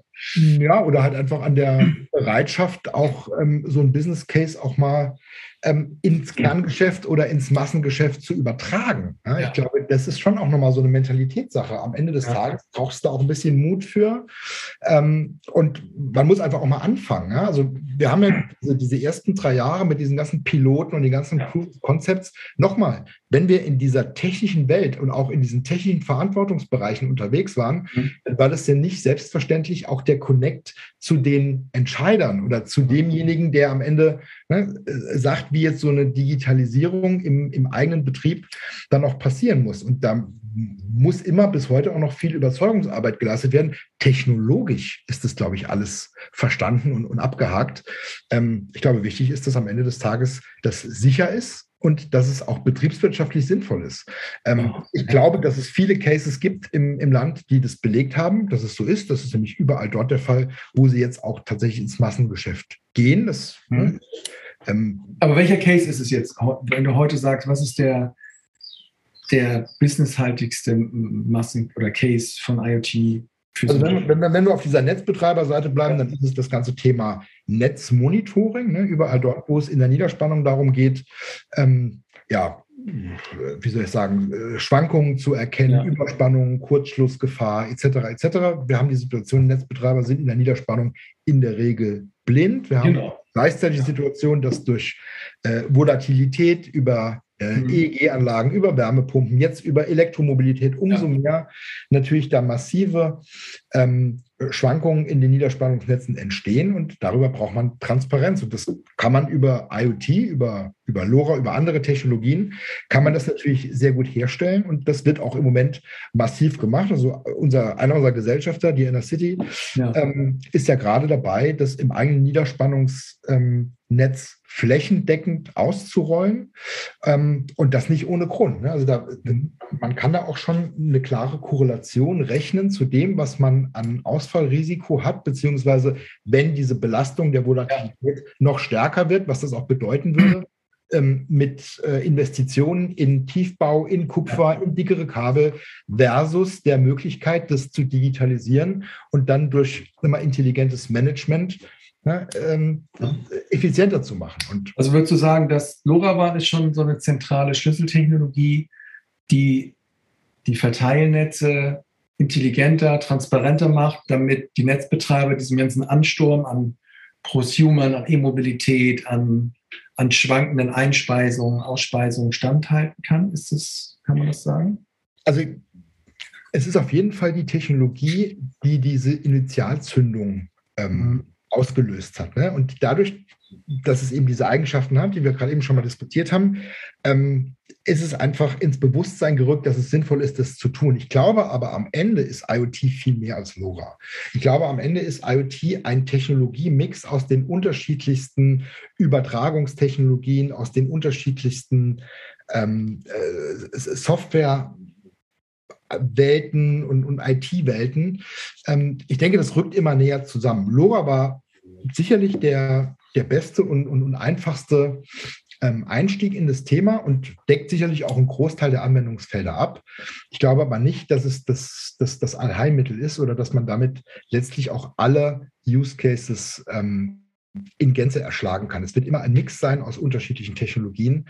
Mhm. Und das ist auch, glaube ich, auf, auf die Gimondo-Seite, du hast gerade eben gefragt, das ist auch nochmal eine, eine wichtige Erkenntnis schon vor anderthalb Jahren, dass wir mit dieser Applikationsschicht uns eben gelöst haben von diesem LoRa Network Server. Ja, dass wir gesagt haben, okay, LoRa ist das eine, aber am Ende des Tages ist doch IoT nur dann wertvoll, wenn diese Daten, die aus diesen Sensoren kommen, wenn ich die eben auch unmittelbar mappen kann oder matchen kann mit Daten, die aus anderen Systemen kommen, die aus anderen Quellen kommen.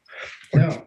Das kann dann sowohl eine Narrowband IoT-Antenne äh, sein, das kann aber auch ein Workforce-Management-System sein, das kann aber auch ähm, ein, Wetterdatendienst aus dem Internet sein. Egal, wo die Daten herkommen, in dem Augenblick, wo ich sie quasi sinnvoll in Korrelation bringe mit den Daten, die aus dem Sensor kommen, egal über welche Technologie, in dem. Augenblick ich, gewinne ich eine Erkenntnis, die, ähm, die ich dann in, in Euro äh, bemessen kann.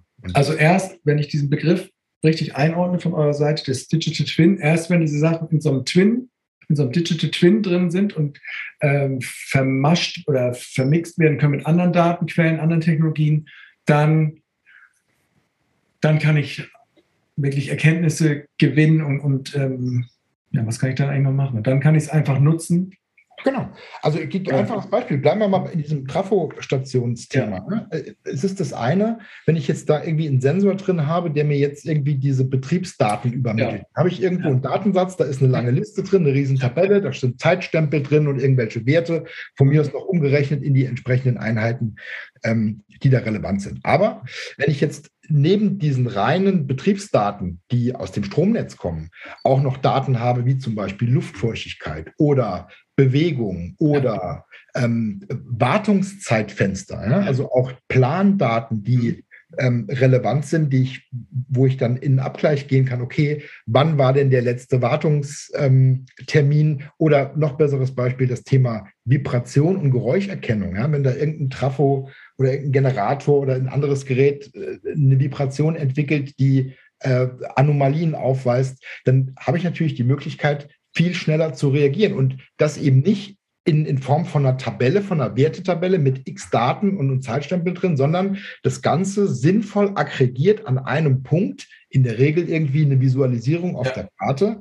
Und dann sehe ich quasi auf den ersten Blick in einem für mich individualisierten Dashboard, welche Werte sind relevant und kann natürlich dann auch entsprechende Regeln definieren unter Voraussetzung deren Eintreffens man quasi kritische oder ja. zumindest vermeintlich kritische Situationen erkennen kann, bevor sie einen Schaden verursachen.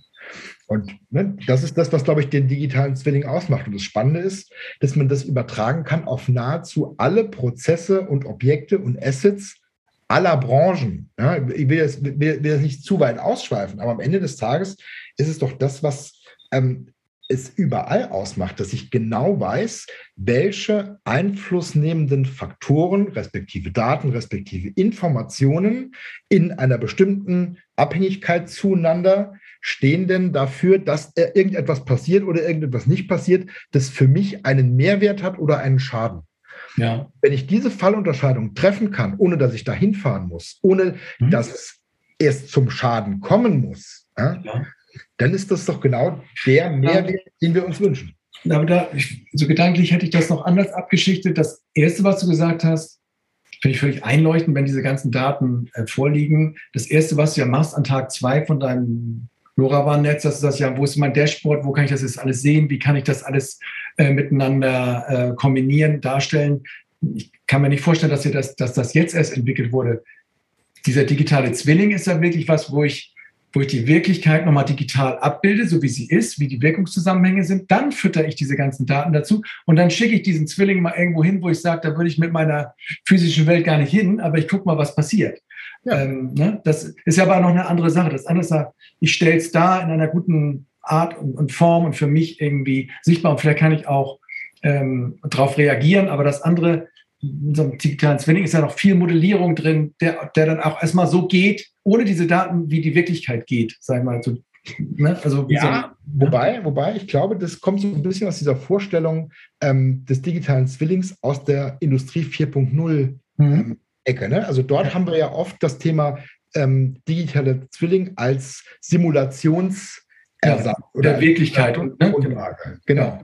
So, und ich glaube, wir sind bei uns oder im, im IoT oder auch in der Energie- und Versorgungswirtschaft ist, glaube ich, dieser digitale Zwilling eher etwas, was in dieser Prozesswelt stattfindet. Mhm. Ich glaube, hier geht es gar nicht darum, eine ähm, mögliche Realität zu simulieren, ne? was wäre wenn, sondern ich glaube, es geht eher darum, tatsächlich Zustände und ja, Bewegungsdaten nachzubilden, wie sie in der realen Welt vor Ort stattfinden. Ja, und das aber auf einer digitalen Ebene, um mhm. damit Prozesse anzutriggern, die genau das tun oder die das verhindern oder tun, was ich gerade eben schon mal gesagt habe. Also es geht weniger um das Thema Simulation als mehr um das Thema Prozesskontrolle. Okay, also ein Dashboard mit Prozesskontrolle zusammen quasi.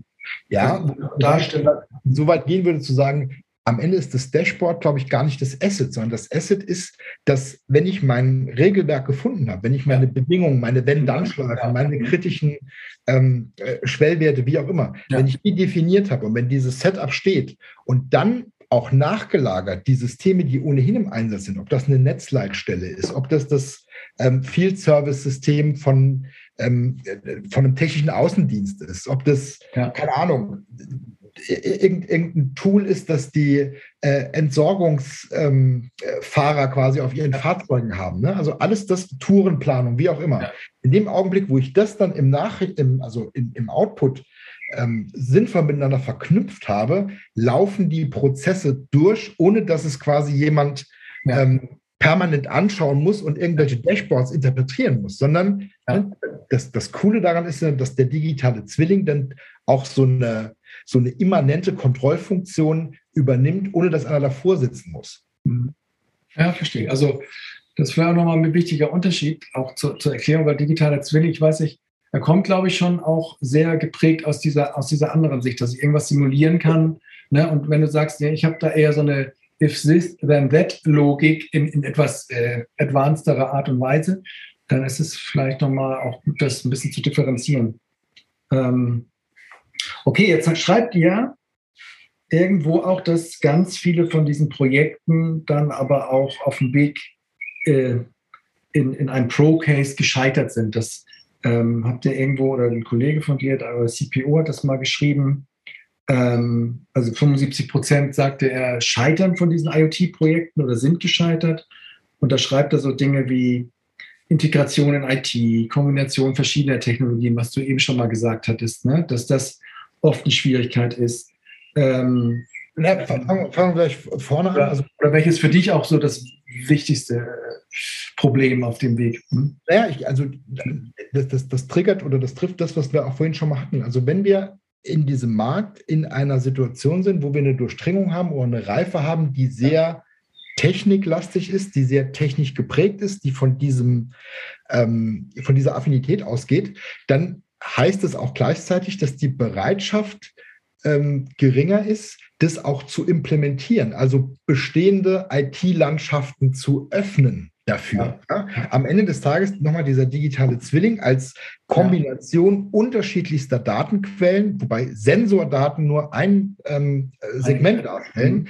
dann heißt es für mich, dass ich mich da öffnen muss. Ich muss in diese Ökosystem-Vorstellung, ähm, auf die muss ich mich einlassen.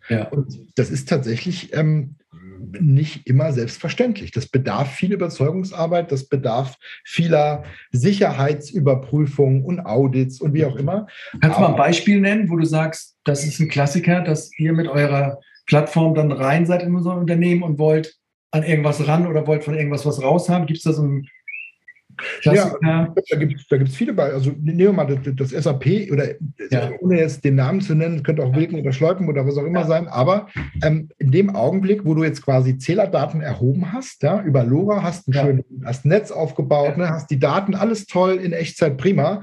Und jetzt willst du die Daten übergeben oder wolltest eigentlich ja. diese Daten übergeben ins Abrechnungssystem, ne, damit der tatsächliche eigentliche ja. Mehrwert dann auch ja. äh, Niederschlag findet in dem Prozess, der relevant ist, dann ähm, äh, heißt es ja, nee, und ans SAP und dann, ne, das, ach Gott, und dann muss erstmal gucken und Projekt und mhm. okay. äh, Sicherheit und wir können ja nicht das System aufmachen, dann gibt es natürlich auch, äh, wie soll ich sagen, Kompromisse, ne? dann werden da Übergabeschnittstellen gebaut oder irgendein sicherer Datentop, wo was abgelegt wird, bla.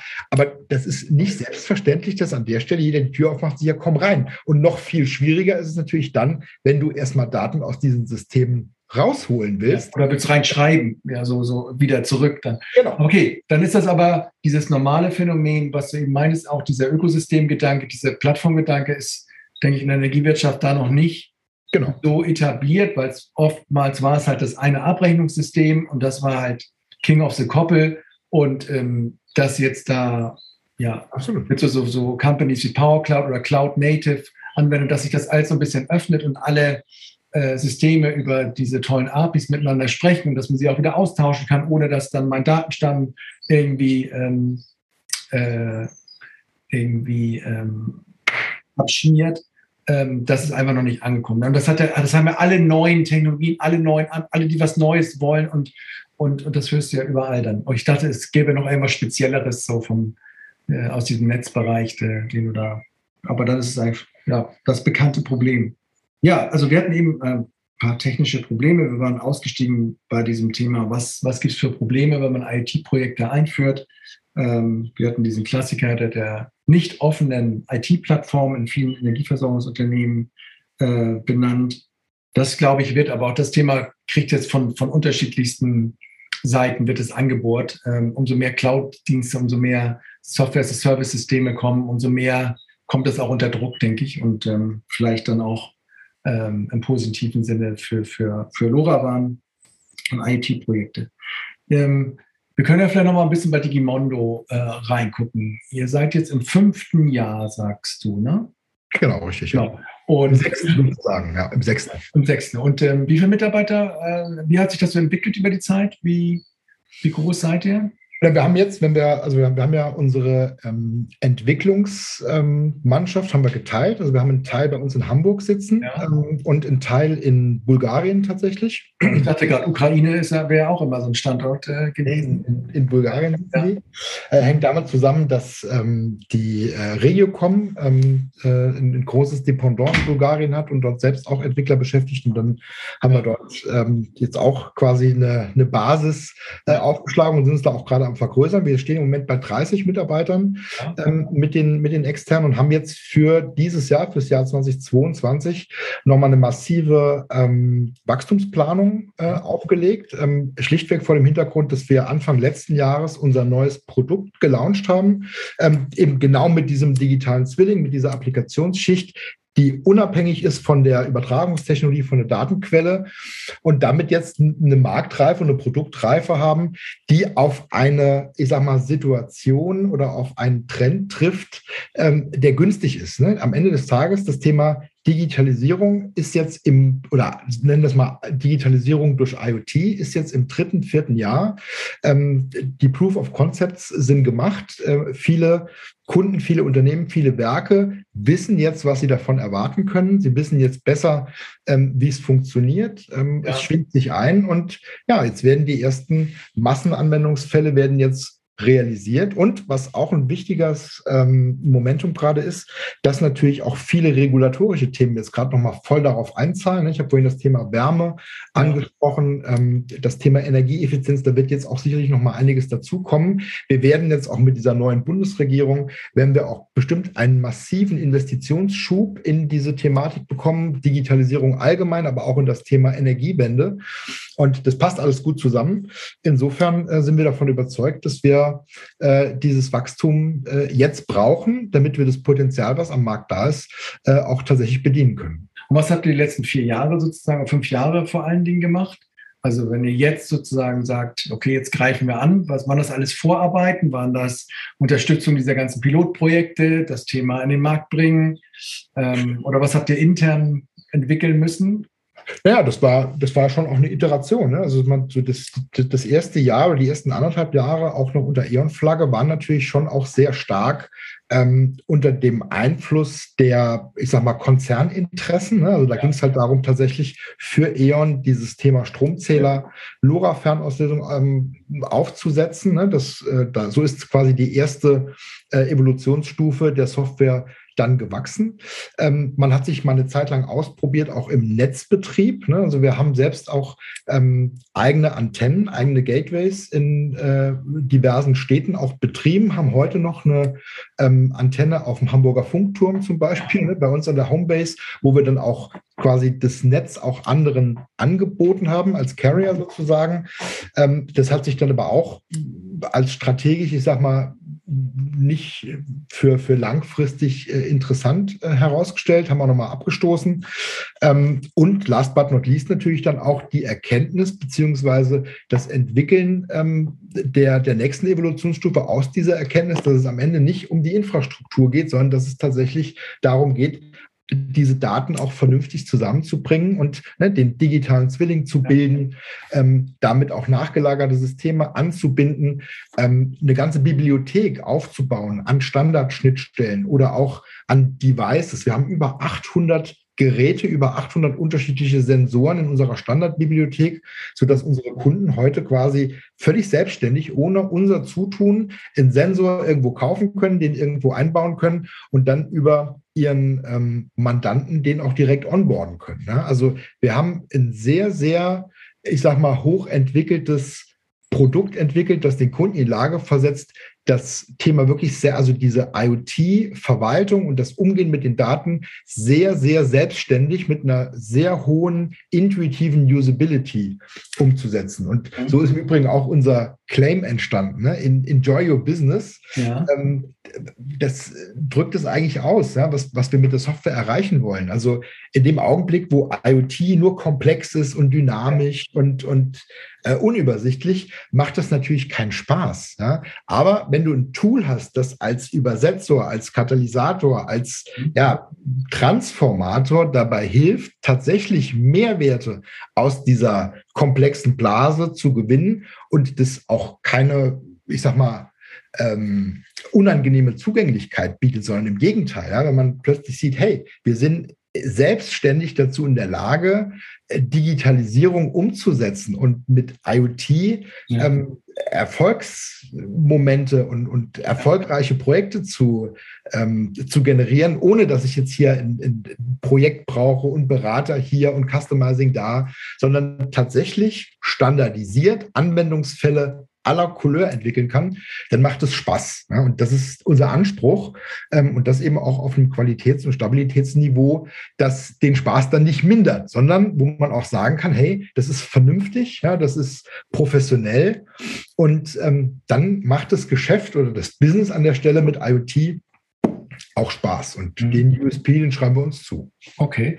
Und wie viele Kunden habt ihr inzwischen gewinnen können? Ja, wir haben etwa, wir haben etwa 65 ähm, Kunden im Moment, wenn ich jetzt mal so die, ja. die ähm, äh, Proof of Concept Pilot Kunden, wenn ich die mal ausklammere, ja. die wirklich produktiv auf der Plattform sind, etwa 65 Stück. Davon sind wiederum 75 Prozent ähm, tatsächlich energiewirtschaftliche Kunden, ja. Stadtwerke, Netzbetreiber.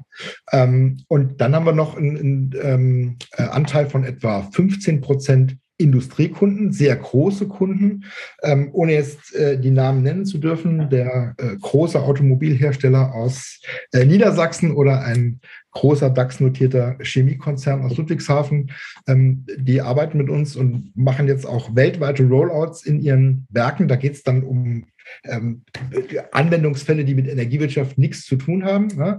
Aber ähm, äh, es kommen jetzt auch Kundengruppen wie das Thema Gesundheitswesen oder Logistik oder auch Facility Management. Also auch aus den Bereichen haben wir Kunden, wo wir genau dieses Schweizer Messer jetzt da zum, zum Einsatz bringen.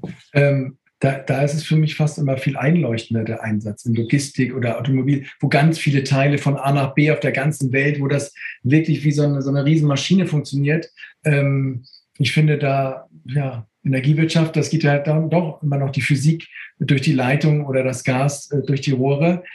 Ist es wirklich die Branche, frage ich mich, ob, ist das die Hauptbranche, die Energiebranche für das IoT-Thema oder sind es nicht doch eher die naja, die Frage ist natürlich berechtigt. Ne? Also die, die großen Business Cases. Also wenn ich mir angucke, wie die Projektentwicklungszyklen jetzt ähm, in den letzten drei Jahren ausgesehen ja. haben, ne? in unserer äh, doch etwas ja. ja äh, langsameren Stadtwerkewelt, dann ist das überhaupt kein Vergleich mit dem, was Industriekunden auch leisten und was sie auch in Anspruch mitbringen. Aber ähm, man darf nicht vergessen, das ist so ähnlich wie das Thema Marketing ähm, in der Werbebranche und Marketing in der Energiewirtschaft. Mhm. Da ist halt noch ein Riesenpotenzial nach oben. Und wenn ich Energiewirtschaft nicht nur ähm, im Sinne von äh, Versorgungsarten Strom, Gas, Wasser, Wärme mit Kabel und Rohren denke, sondern wenn ich das quasi als kommunale Daseinsvorsorge denke, also mit Entsorgung, mit ÖPNV, mit ähm, kommunaler Wohnungswirtschaft, mit Bädern, mit Touristik und Bürgerservice und was alles dazugehört,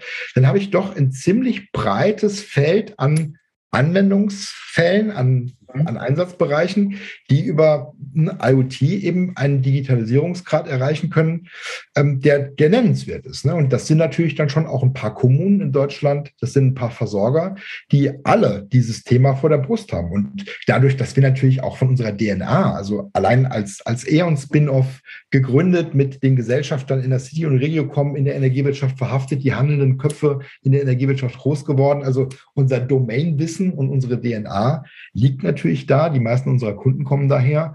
Ähm, wir haben da einfach auch die beste und meiste Erfahrung und glauben durchaus, dass das Potenzial hier in den nächsten Jahren noch deutlich größer werden wird. Mhm. Habt ihr denn Wettbewerber noch auch große oder andere oder seid ihr Marktführer oder wie würdest du so dich ja, ich glaube, das ist ein bisschen, bisschen schwierig ähm, und hängt so ein bisschen davon ab, wie man es definiert. Aber ähm, natürlich haben wir Wettbewerber und ich glaube, es ist auch extrem wichtig, gerade in dem ähm, Markt, in dem wir unterwegs sind, Wettbewerber zu haben, ja, weil wir natürlich hier auch immer darauf achten müssen, dass es immer mehrere Anbieter im Markt geben muss, ja. Ja, um auch äh, hier seriös ähm, äh, anbieten zu können. Ähm, ja, dann ist ja auch ein Markt da. Wenn Wettbewerb da ist, dann ist auch ein Markt. Ne? Das ist ja auch immer so. Das.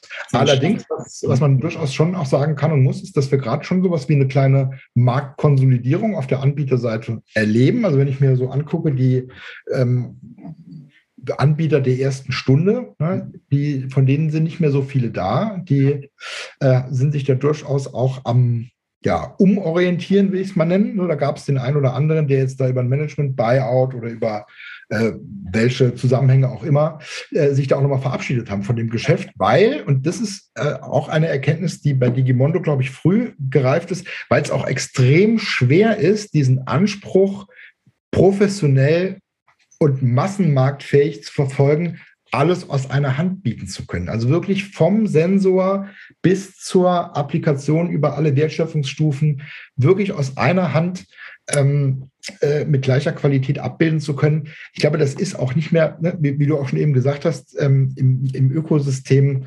ähm, äh, denken, ist es einfach nicht mehr der Zeitgeist. Ne? Es ist braucht, glaube ich, dieses Zusammenspiel unterschiedlichster Expertisen, das Ganze aber so harmonisiert, dass man eben nicht den Überblick verliert. Und ja. unser äh, strategischer Ansatz war und ist es heute, glaube ich, mehr denn je, ähm, diesen Platz zu besetzen. Ja, also wirklich diese, diese Schlüsselfunktion des Datenhandlings und des Datenaggregierens ähm, zu besetzen, sich darauf zu spezialisieren.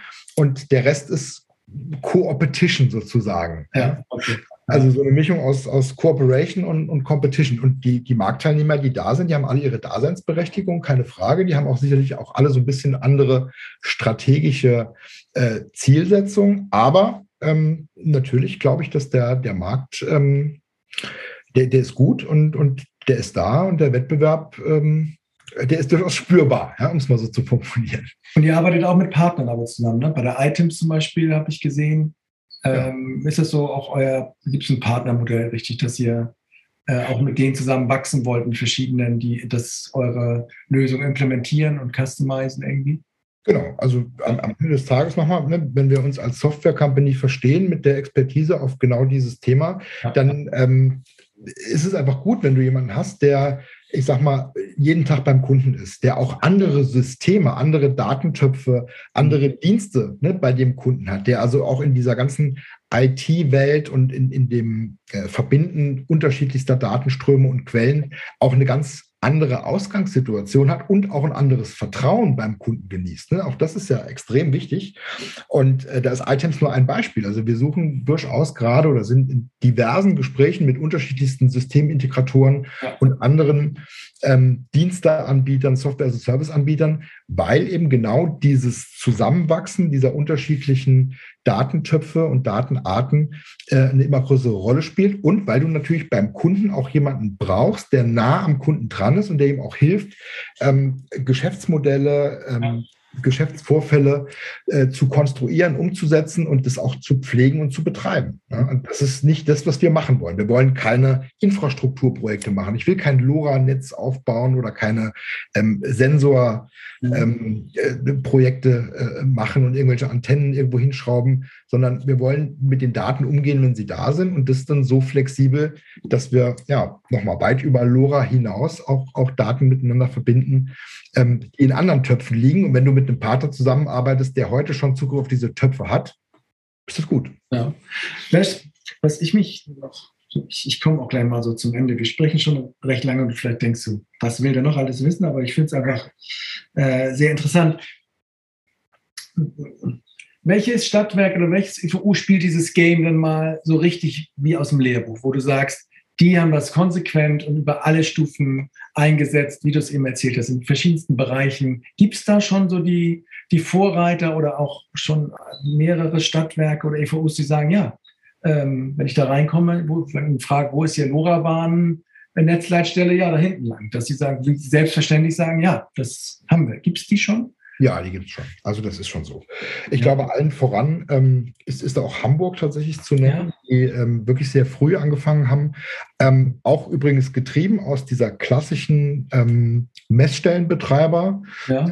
Ecke, die angefangen haben, das Thema LoRa für sich ähm, auszuprobieren und dann sehr schnell auch ähm, die Erkenntnisse übertragen haben auf andere kommunalwirtschaftliche Bereiche der Stadt. Ne? Also ich glaube, Hamburg hat ja auch, ähm, wenn ich jetzt auf dem aktuellen Stand bin, hier in diesem Bitkom Smart City Atlas auf, auf Platz 1. Und ähm, das hängt ja damit zusammen, dass sie tatsächlich vom ähm, ich sag mal, Messstellenbetrieb unterschiedlichster Sparten hin in das ganze Thema kommunale ähm, Immobilienverwaltung, Wohnungswirtschaft, das ganze Thema Elektromobilität ähm, etc. etc., dass sie wirklich sehr früh sehr viele Anwendungsfelder in, ja, in ihrem äh, kommunalwirtschaftlichen äh, Einflussbereich digitalisiert haben, immer nach demselben Prinzip, also äh, reingegangen sind über einen Piloten, sehr früh aber auch hochgerechnet haben, Bedingungen formuliert haben, unter welchen Voraussetzungen sie dann auch in den Rollout gehen würden, soweit ich das nachvollziehen kann und nachvollzogen habe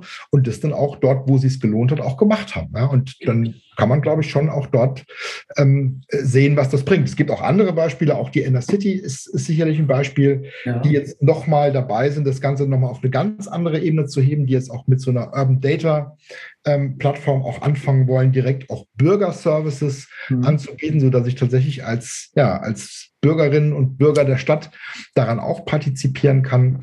Ähm, aber da gibt es, glaube ich, viele, viele Beispiele, die aber jetzt. gibt es auch kleinere. Stehen. Sorry. Ja, also bei, bei Hamburg. Lübeck, Lübeck ist ein gutes Beispiel, Kaiserslautern ist ein gutes Beispiel, Karlsruhe ist ein gutes Beispiel. Mhm. Ähm, aber das sind jetzt schon, also ich, ich bin ja auch im Stadtwerke-Umfeld unterwegs. Das sind ja jetzt so 200, 250.000 Einwohnerstädte.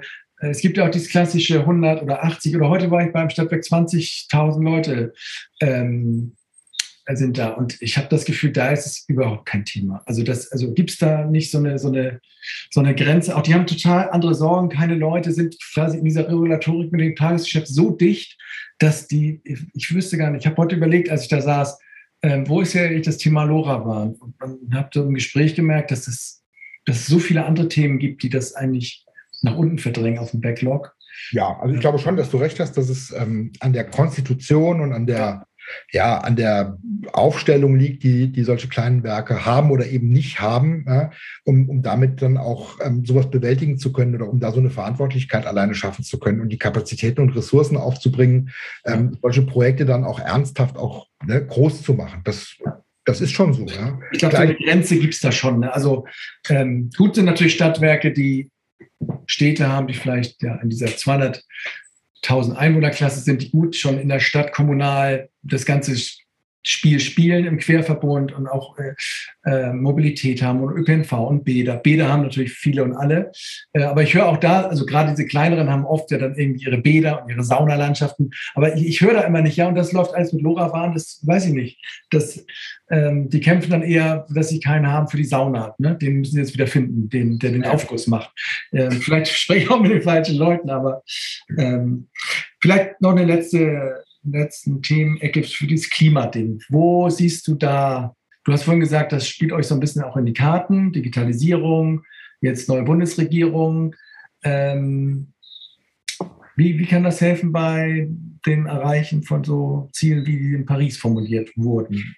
Naja, ich, man muss natürlich abschichten. Ne? Am Ende des Tages, glaube ich, sind natürlich die kommunalen Infrastrukturbetreiber, gerade wenn sie auch Erzeugung haben, gerade wenn sie auch ÖPNV haben, ähm, haben natürlich irgendwie einen CO2-Fußabdruck. Ja? Und ja. ähm, ich glaube, dass sie mit als erstes auch verpflichtet werden, ähm, äh, da auch nachhaltig äh, mit umzugehen, ne? effiziente Konzepte ähm, in, der, in der Vorreiterrolle auch vorleben müssen.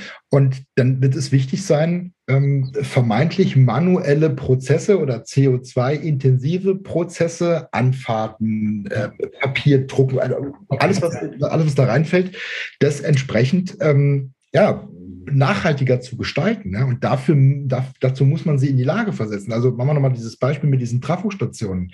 Mhm. Ähm, am Ende, äh, wenn es mir gelingt, durch eine Digitalisierung und damit durch eine, ich sag mal, vorausschauende Erkennung gewisser Themen ähm, einen Schaden zu vermeiden, eine Anfahrt zu vermeiden, ja, wie auch immer, dann habe ich natürlich dadurch auch eine höhere Effizienz. Und ähm, das kannst du auf ganz viele Bereiche übertragen. Ja. Und ich glaube, dass das schon ähm, eine große Rolle spielen wird, sei es jetzt beim, beim Thema Mobilität, beim Thema ÖPNV, beim Thema Parken, ähm, äh, diese ganzen Serviceprozesse, Field-Service-Prozesse, ähm, all das aber es ist nicht alles ein bisschen, also es ist auch also gute Sachen, aber äh, also harte Lösungen sind ja, wie kann ich ähm, Wärme ohne Gas machen und wie kriege ich den Gebäudebestand ähm, gedämmt. So, das sind ja die, die mega größten Probleme bei dieser Energiewende neben äh, PV und Wind. Wie kriege ich es ähm, äh, ausgerollt? Äh, in Deutschland ist das ja immer das Thema, wie kriege ich, äh, wie kriege ich Gas weg? Und wie mache ich das mit den Wärmepumpen? Wie mache ich das in, in Altbauten? Gibt es da auch Ansätze oder für diese Hammerprobleme, die im Moment, ähm, ich will das andere nicht, nicht, nicht, äh, nicht negieren, aber es ist ja schon so auch zum Teil naja, also nochmal, also ich glaube, Nachhaltigkeit entsteht ja nur dann, wenn ich effizient handle und wenn ich effizient ja. wirtschafte. Ne? Und das über, über in, in, in langen Zeitraum systematisch. So. Mhm. Ähm, natürlich kann ich am Ende des Tages mit IoT kein Gebäude dämmen. Ja? Nee, so, genau. das ist klar. Aber irgendwie besser rausfinden, ob es gedämmt wird. Ja, genau. Oder so, so Sensorik. Ne? Genau. Ja. So, ich, ich, ich bin halt in der Lage, ähm, äh, Transparenz herzustellen, ja. um genau solche Schwachstellen zu erkennen oder auch um die Verteilung von, ähm, von Wärmemengen, von Temperaturzonen am Ende des Tages, um das effizienter zu gestalten. Also dem Augenblick, wo ich genau ähm, weiß, ne, wann, wo, wie viel Energie verbraucht wird, wann, wo, wie viel Energie entsteht, welche Tür offen steht, welche, welches Fenster offen steht, wann, wo, wie viel Energie entweicht und all diese Dinge. Das ist natürlich nitty-gritty irgendwie im Kleinen, aber wenn ich das, ähm, ich sag mal, in eine ähm, systematische Abbildung bringe, die auch hochautomatisiert dann an Prozesse geknüpft ist, die das vermeiden ja, oder die es mir zumindest aufzeigen, dass ich in die Lage versetzt werde, es vermeiden zu können, dann hat das sicherlich einen Mehrwert ja, und ist wahrscheinlich sogar besser, als jetzt ein ganzes Haus zu dämmen, mhm. ähm, wo ich gegebenenfalls nur mal, bestimmte Schwachstellen habe, ähm, die, die, die sich vielleicht sogar verändern, ja, wo man an der Stelle dann über eine Digitalisierung ähm, eine viel effizientere und damit auch nachhaltige Lösung hat. Okay. Denke ich. Cool. Gut, ich sage schon mal ein kleines Dankeschön zu den ganzen inhaltlichen Themen. Ich hoffe, ich habe da jetzt nichts, ähm, nichts vergessen. Ähm, verliere auch selbst langsam so ein bisschen den Überblick. Ähm, Nochmal vielleicht ein bisschen ähm, zu dir persönlich jetzt zum Abschluss. Ähm, ihr wollt jetzt ja nochmal angreifen, sagst du, ihr habt euch nochmal neu hingestellt mit Digimondo. Ja. Einiges vorgenommen. Wie, wie kriegst du dann so dich selbst organisiert jetzt? Du bist jetzt wie lange in dem, in dem bei Digimondo unterwegs? Äh, seit 1. November letzten ja. Jahres. Wie, wie ist eure Arbeitskultur oder deine persönliche auch? Wie kriegst du jetzt diese 30 Menschen auf dieses ähm, neue Ziel eingestimmt? Wie, wie, wie arbeitet ihr? Was für ein Framework? Ja, die Monitor ist ja ne, ist mal wirklich mehr so Start-up-Mentalität ähm, oder sehr stark, würde ich sogar sagen. Ja. Ähm, so stark, dass wir aktuell auch darüber nachdenken müssen, ne, wie man auch sowas ähm, mal professionalisiert. Ne? Auch ja. das ist ja irgendwie so ein Change, so vom Startup ja. zum Scale-up oder so, ja. würde man das vielleicht neudeutsch sagen. Ähm, aber nichtsdestotrotz, also ich sag mal, was dieses Unternehmen oder was diese Unternehmenskultur mit sich bringt, ist halt ein extrem hohes Commitment der Mitarbeiter, eine extrem hohe Motivation, eine extrem hohe Identifikation mit dem Team, mit der Marke, mit dem Produkt. Und ähm, also da brauchst du nicht viel, um, um die Leute da mitzunehmen und einzuschwören. Ähm, Im Moment ist natürlich die Herausforderung an anderer Stelle. Also ich sage mal, ähm, ne, mit Corona und mit Homeoffice und mit Quarantänezeiten und mit all dem, was da äh, an Rattenschwanz dranhängt, hast, haben natürlich alle erschwerte Bedingungen, wenn es darum geht, irgendwie ne, gerade neue Menschen ins Team zu integrieren. Ne? Wenn die physische Präsenz vor Ort fehlt, wenn die Team-Events fehlen, wenn die Messen fehlen. Ich meine, das sind halt nun mal die Punkte, ne, wo man dann auch ähm, äh, zusammenwächst ne, und da auch äh, mal ein Bierchen trinken kann, alles, was dazugehört. Mhm. Ähm, das ist schon auch eine Herausforderung. Äh, gleichwohl ist nach zwei Jahren Corona, ähm, hat man da auch doch eine höhere Routine und wir sind ja alle guter Dinge, dass es jetzt demnächst auch mal ähm, hoffentlich ein Ende haben wird. Insofern ja, ja, bin ich da total guter Dinge und freue mich drauf. Aber klar, es ist auch eine Herausforderung. Und wir sind ja mit diesem Vierer-Gespann im Management mit äh, Markus Valena als mal, CTO, mit Christopher als CEO, als Kaufmann Finance ähm, und mit Dennis Kolberg auf der Produktseite, Produktmanagement-Seite und mir Sales Marketing sind wir da natürlich auch ganz gut auf Augenhöhe aufgestellt. Ne? Und jeder hat da seine Stärken und seine, ähm, seine Bereiche, aus denen er auch kommt. Und das ist eigentlich ein super Mix. Ne? Wir sind ein total komplementäres Team. Und, ähm, Außer, dass ja. ihr keine, keine Frau am Start habt, aber. Ähm, ja, leider, das ist so. Ähm, dafür haben wir gerade umso mehr ähm, Mädels ähm, äh, eine Ebene drunter dazu gewinnen können.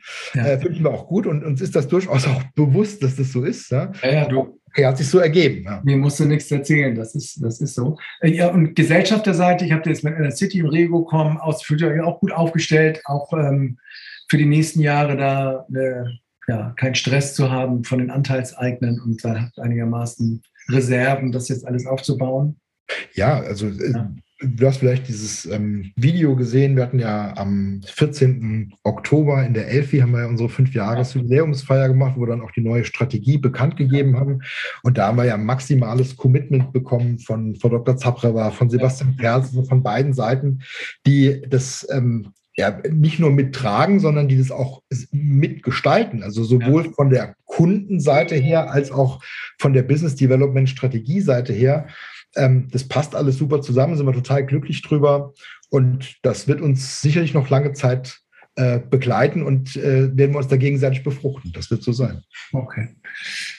Cool, Sascha. Jetzt äh, hat sich bei mir hier schon was gemeldet. Ich hatte vorhin gesagt, ne, irgendwelche äh, Sachen poppen immer rein in die Aufzeichnung. Äh, ich habe bestimmt noch, noch einiges an Fragen, wenn ich da wieder nochmal im Detail drüber nachdenke. Du hast ja auch gesagt, äh, vielleicht machen wir nochmal so ein paar andere Formate, um das so ein bisschen aufzudröseln, was ihr so macht und was so, ja, was für Potenziale noch da sind. Ihr geht jetzt auf die E-World. Ich stelle mir mal vor, was ihr dann da so macht. Ne? Also ihr zeigt dann da dieses, diesen digitalen Zwilling, würde ich sagen. Und wahrscheinlich gebt ihr allen Besuchern irgendwie so ein so ein Apple Tag und zeigt, das sind alles sozusagen die Bewegungsdaten.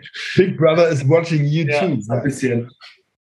Ja, also, ja, also ja, hm, oder? Tatsächlich, tatsächlich ähm, ist es mir so ein Grundbedürfnis, ähm, einfach die, dieses Verständnis in, in diese Branche zu bringen. Ne? Jetzt mal unabhängig von Digimondo, unabhängig von, ähm, von irgendeinem Produkt. Ich glaube tatsächlich, dass diese Branche ähm, viel schneller, viel besser, viel effektiver sein könnte und noch eine viel wichtigere Rolle, als sie ohnehin schon hat, ähm, auch einnehmen kann. Ja? Und wo auch her immer diese, diese Motivation, dieser Antrieb kommt.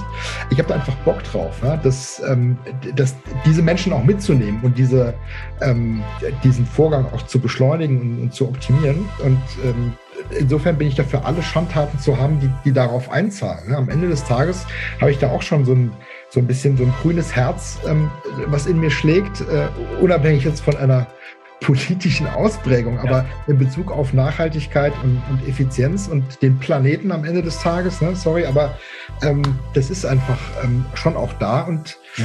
ähm, ich glaube, dass wir da einen wesentlichen Beitrag leisten können, dass wir auch da auf der, auf der Welt und äh, vor anderen Nachbarn äh, Vorreiter sein könnten ne? und uns da selbst manchmal einfach bürokratisch oder wie auch immer im Weg stehen, ähm, wo wir doch eigentlich die besten Voraussetzungen haben. Und dabei ist das Thema Digitalisierung, IoT sicherlich nur ein kleiner Teil, klar. Ähm, aber ich glaube, er trägt gerade dazu bei, dass ähm, ne, die Branche wach wird, ihre Möglichkeiten erkennt und ausprobiert und ähm, das kann eigentlich nur gut sein. Und da bin ich wirklich für alles zu haben, was dazu führt, dass das erfolgreich wird am Ende. Sehr cool.